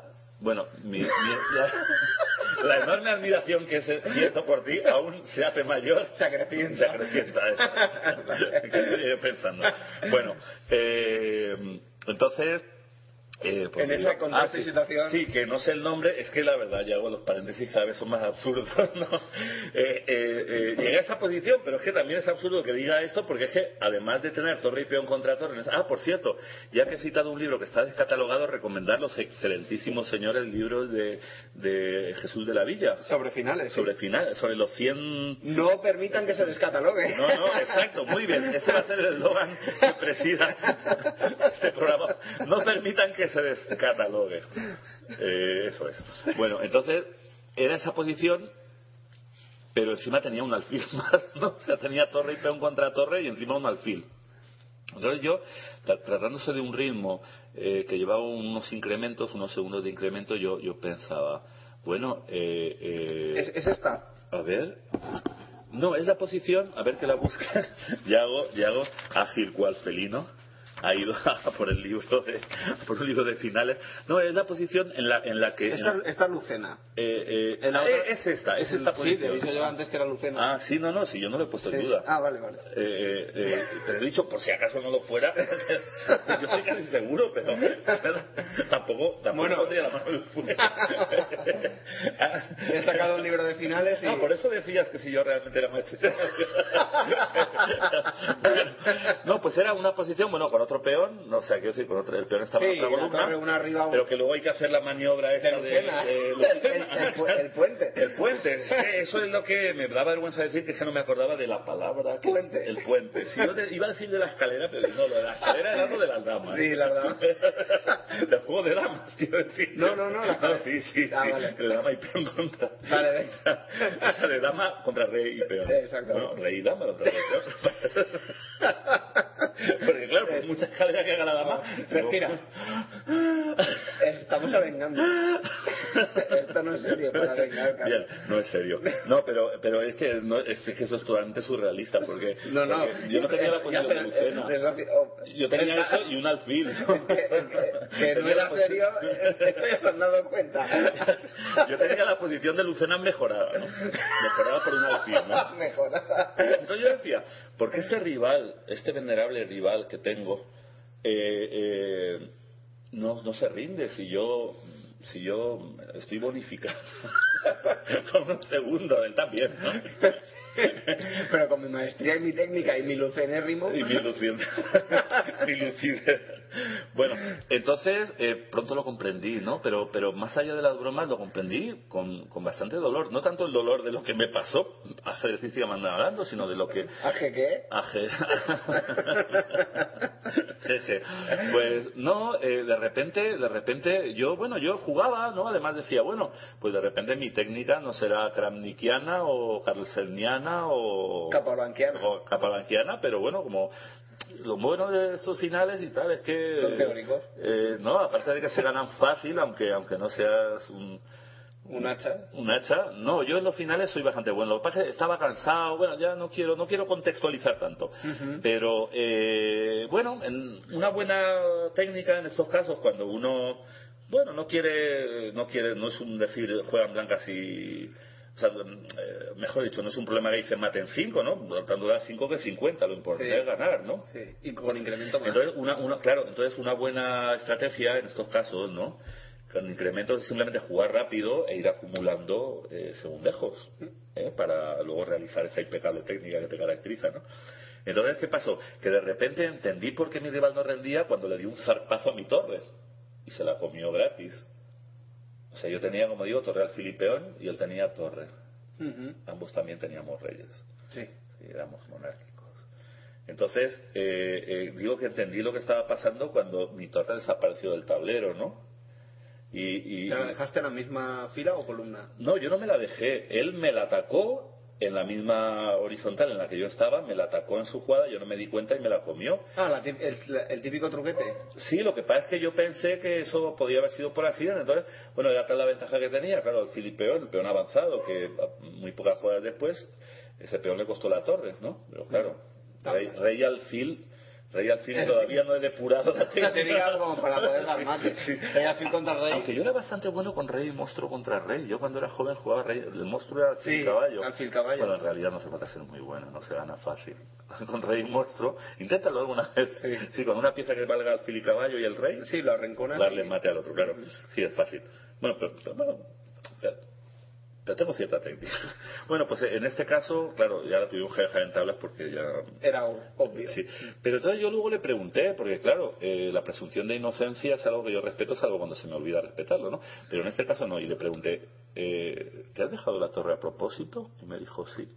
Y le dije a mi rival ¿y, ¿y te parece bien? ¿Te gusta lo que has hecho? ¿Estás satisfecho? Y bueno, como que se encogió de hombros y... Y no, te, conte- y no te contestó, lo- el límite de lo moral es el límite de lo legal. Y ante mi irritación creciente, en la que le dije, no, a él no le dije, no le insulté ni nada, pero le dije que lo que había hecho, eso me parece totalmente legítimo, me parecía que era una guarradérrima, ¿no?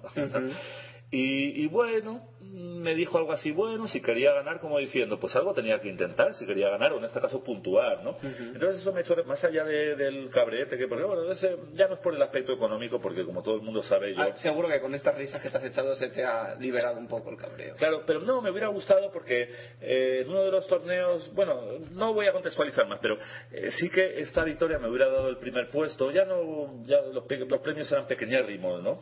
Pero para mí, para él para todos, ¿no? Era una cosa. Y, y bueno. Testimonial. Pero bueno, da lo mismo, mis expectativas personales son lo de menos, porque yo podía estar jugando para ganar o podía estar en la mesa 38, ¿no? Entonces, eh, lo que me impresionó fue una persona que yo he conocido, conozco y conoceré, si Dios nos da vida, durante bastante tiempo, eh, defienda, eh, soy consciente de que el verbo descender es- está muy subjetivamente elegido, ¿no? Defienda a, a un recurso tan grosero, tan, no sé cómo decirlo, poco elegante y sobre todo Legal. Eh, no, por supuesto legal, porque si no, el árbitro pone orden y no saca, saca. Eso no lo ha dicho Vicente porque no lo ha leído, pero creo que la nueva normativa del Congreso creo que les van a permitir ir, ar- ir armados, ¿no? Con estos, estos palos eléctricos, no una descarga de no sé cuántos.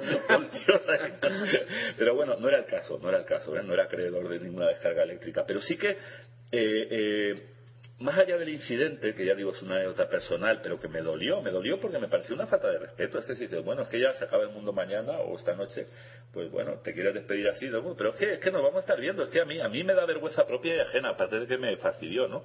Pero es que luego, luego me enteré de que hay personas que presenciaron mi, mi pequeña arenga, ¿no? Sí. Y decían, bueno, pero Claro, la culpa es de él, cosa que totalmente estoy de acuerdo. La culpa es mía por no darme cuenta, por ceporro, ¿no? Por, Sí. por mameluco, ¿no? Por no darme cuenta de que es mi obligación. Además, no era en el por equipo del año pasado, no del 2012, sino que también me pasó en una partida decisiva, además. Mi rival me da un jaque de dama en C2, yo tengo mi dama en G6. Y mi rey está, pues eso, en mi segunda, ¿no? Me da un jaque, está perdido ya totalmente. Entonces, claro, yo, yo ahí estaba, me temblaban las manos, estaba, era una partida decisiva, estaba con la adrenalina a tope. Claro, yo cogí la dama de G6 y, ahí se acabó la partida, ¿no? Dama G6 por C2. Aquí se ve o no estaba alerta, estaba cansado, o, o no me esperaba, no me esperaba Está claro que la culpa es mía, ¿no? Yo siempre he dicho desde estas ondas o desde el Swing Radio también que, que, que la culpa de los errores siempre es del que los comete, ¿no? El, el otro simplemente se aprovecha, incluso aunque sea un error provocado y un poco así antideportivo, yo creo, ¿no? Ujú. Eh, eh, eh, realmente la culpa es del, del que cae. Eh, en cuanto en cuanto a- al error en sí me refiero ¿no? Sí, pero pero estoy conforme. sí pero lo que entonces pero la gente decía aparte de eso bueno la culpa es de él totalmente de acuerdo pero algunos decían otros decían bueno pero el otro no ha hecho nada ilegal o sea, independientemente de que yo hubiera caído, ¿no? Porque mm, algo parecido se podría decir si yo me hubiera dado cuenta. O sea, el hecho en sí es el que estoy, el que estoy utilizando para reflexionar, no el resultado de ese hecho. Yo, el resultado fue que yo como un pichón no me di cuenta y perdí mi torre. Pero realmente, realmente no estaremos cayendo un poco en, en, en pensar que, que todo lo que es legal es, Es ético. muy- es muy O sea, si, si es, si es legal, es ético. Bueno, hay algunos países donde hay hay ejecuciones legales atroces, atrocísimas, eh, y son totalmente legales. A mí, desde luego, no me parecen nada éticas, ¿no? O lo que ocurre con las mujeres en otros países. o lo que ocurre con las mujeres, o, o- o hay prácticas sexuales en estados de los Estados Unidos, que supone que es el sumo de la democracia que te pueden llevar a la cárcel, ¿no? Y no me estoy refiriendo a menores ni a nada raro, prácticas entre marido y mujer en su dormitorio, ¿no? Bueno, eso dicen en las películas, no sé si eso ha cambiado ya, pero yo recuerdo que había películas... Que cambian las películas. Decían, esto que estamos haciendo o esto que hemos hecho nos podría haber llevado en el estado de no sé qué, nos podrían encarcelar. tal. En Alabama, ¿eh? Por ejemplo, pedimos perdón A la- al Ayuntamiento de, de Alabama. como se diga. Bien, eh, entonces, bueno, esto era simplemente una reflexión arengosa en el sentido de, por favor, somos un juego arreglado. Está claro que cada vez, eh, y en parte culpa, creo yo, tienen los torneos sub, cada vez vamos más a por el premio, aunque seamos ahí, lo digo yo el primero, ¿no? eh, nos estamos metalizando, no metalizando, la palabra no es metalizarse, porque yo, por ejemplo, he podido querer aspirar a llevarme premio, entre otras cosas, porque de repente he vivido en parte de eso, en una época de mi vida, ¿no? Pero, pero lo que yo veo es que hoy en día, eh, eh, no sé si por... ¿Qué es lo que se está premiando? Se está la palabra premiando- premio es Sí. premiar algo. Bueno, en- ¿Qué eh, actitud se está sí. premiando? Se está... Es- eh, y- ¿Qué ahí- se está premiando y- y, y es una de- de reflexión qué forma? con la cual quiero que nuestros oyentes se vayan a la cama. Ah, muy bien, muy bien. Entonces, niños, niños... eh, No, papás, porque estas horas y, ya... y- y papá, sí. Eh, eh, Tened en cuenta que, que, eh, como decía en el catecismo, las cosas se pueden hacer por amor a Dios o también por miedo a su a su a su, a sus represalias, ¿era como era? Al. Por miedo al infierno, o sea, por, por amor a, a, a Dios o por miedo. Entonces, eh, reflexionemos sobre esto, si las cosas eh, no se hacen por deportividad, por lo menos pensemos en, en- en- no sé, lo que estamos sembrando, ¿no? Lo ideal sería pensar en positivo o directamente que ni te Hombre, yo tengo que decir que en 45 años de ajedrez presencial, ya la- las cosas que hago yo en mi cama en el estado de Valencia, no las voy a contar, pero eh, en, las plazas y pueblos, en los torneos, eh, incluso cuando no estaba federado, yo creo recordar que eso nunca lo he hecho, ¿no? Y espero que, que Dios me dé muchos años y, y nunca lo haga, ¿no? Ujú. Pero bueno, eh, simplemente es una reflexión. Muy bien. Bueno, esperemos que hayáis aprendido un poco hoy sobre la clase de ética. El, el agente García da clases de ética en No, la seguro que más de uno pensará, más de uno pensará, míralo, como El fue tan pichón. burro que, que el Ahora se pichonazo, queja. ahora se queja y ahora, ahora racionaliza su burrez. Como- No, no, pero es cierto que el ajedrez es un juego supuestamente entre caballeros. Es cierto que nosotros desde aquí siempre vamos a, promover los valores positivos y Pero, pero ya no es, ya, ya no es una cuestión de caballerosidad, es una cuestión de que, de que tiene que haber siempre unos límites y a lo mejor las leyes no te los marcan, pero, pero si tú vas a estar jugando torneos a lo largo de tu vida, eh, prácticamente nos conocemos, no sé, recurrir a esas cosas, es que para mí eso es como, como si tú estás girado hablando y se te sobresale la cartera del bolsillo trasero del pantalón y otro dice, bueno, la cojo, ¿no? En realidad no es lo mismo, obviamente, eso es un delito, es un robo y tal. Pero lo que quiero decir es que, eh, no sé, uno mismo tiene que pensar eh, hasta dónde está dispuesto a llegar y, y con estas actitudes yo creo que uno se ensucia, ¿no? Creo que uno se ensucia. Aparte de, de- de que desde luego no te ganas un amigo para el resto de tu vida con esto, ¿no? es una relación perder-perder. Es muy bien, ya, si eso me lo has explicado antes, como siempre lo he entendido a medias. Sí, bueno, existe la relación de ganar-ganar en las cuales eh, am- ambas partes salen beneficiadas de un acuerdo que sería cuando, lo que... cuando se hacen tablas, por ejemplo. No, y en la vida real también, cuando dos personas se acercan y, y- y las dos sacan algo. Las de ganar-perder acaban siendo en perder-perder, porque el que gana, gana momentáneamente, pero luego pierde un amigo, pierde un proveedor, pierde a su hijo, o Pierde pierde, su alma inmortal. o pierde a su mujer por imponerse en, en un- en- en algo, ¿no? O, o a su marido, o pierde una persona. O sea, las de ganar-perder pueden terminar en perder-perder. Luego, las de perder-ganar, es decir, yo cedo ante ti para no herirte y no sé qué, no sé Para- cuánto. sí, para al final eh, cedes, pero luego dices, ya no me quiero juntar más contigo. Puedes perder un proveedor o un... Sí, no, eh, estaba la- bromeando. Las de perder a- acaban siendo que- perder perder. Las de perder perder es, de- es que es la- lo de la fábula que me has comentado antes. La de la del dinero, que, eh, que esto lo Ah, estuviste viendo el otro sí, día. lo vi el otro día en la tele, sí. Además lo recomiendo, eh, recomiendo este programa.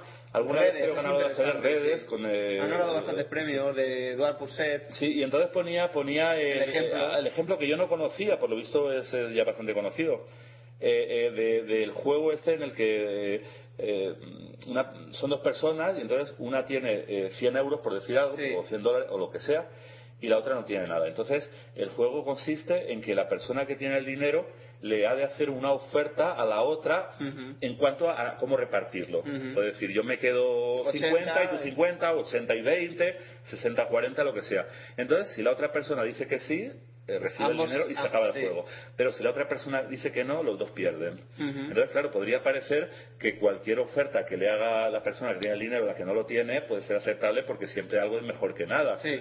Eh, pero es que en realidad, se, se dan muchos casos. eh, la- si la persona se siente abusada, se siente, siente que es algo injusto, Sí, se dice 90-10 o... Claro, puede castigar al otro diciendo, sí, yo, yo me quedo sin lo que tú me ofreces, que es, Y tú- y tú también. es abusivo, pero tú te quedas sin, Eso es sin- perder, perder. sin la parte del león, claro. Entonces, no, pero eh, este ejemplo del juego puede tener algo que ver con, con luego lo que yo he está, contado. luego también. está ganar solo, las relaciones de ganar solo, en las que tú ganas y, y independientemente de que otros o, u otros salgan beneficiados o perjudicados. Y luego está la de ganar, ganar o no hay trato. Sí. Es decir, vamos a intentar ganar los dos, pero si no conseguimos llegar que a... podría ser un poco también el ejemplo de, de los 100 dólares. de 100 Exacto, vamos a intentar ganar los dos y si no, no, no hay acuerdo, ¿no? No, lo de, lo- de todas formas, lo de ganar sin más, yo creo que tiende a ser ganar-perder, porque Sí. el que dice yo no me fijo, lo único que está queriendo decir es yo. Me yo- da igual, Yo quiero da- jugar me a da- ganar-perder y encima se- eh, no te da conciencia, como decir, no, yo, yo no soy malo, lo que pasa es que yo. Eso me recuerda a un libro que se llamaba Sea el número uno, que decía que el número uno era el que se basaba en esas relaciones de ganar-perder, el número dos era, ay, ya no me acuerdo, el número dos era el que intentaba, o sea, el número uno era el, el- el- el que se basaba en ganar-ganar, el tipo número dos era el que admitía el ganar-perder, pero el tipo número tres era el que realmente usaba el ganar-perder, pero quería pasar como el, el número uno. O sea, quería que eh, no le importaba lo de ganar-perder, pero encima intentaba eh, mm, engañar como que él era un tipo del ganar, Ganar. ganar ¿no? Entonces, eh, pues eso. Dicho lo esto, dicho, dicho, dicho lo esto. Eso me ha gustado, ¿eh? Oye, ¿te lo puedo copiar? Sí, eso es del castellano antiguo. Eh, Pues, pues- Vaya usted a Cervantes. Dicho lo esto, Eh, no nos queda más que despedirnos con, eh, con nuestro 1, 2, 3. ¡Viva el ajedrez! ¡Viva! Y hasta la semana que viene.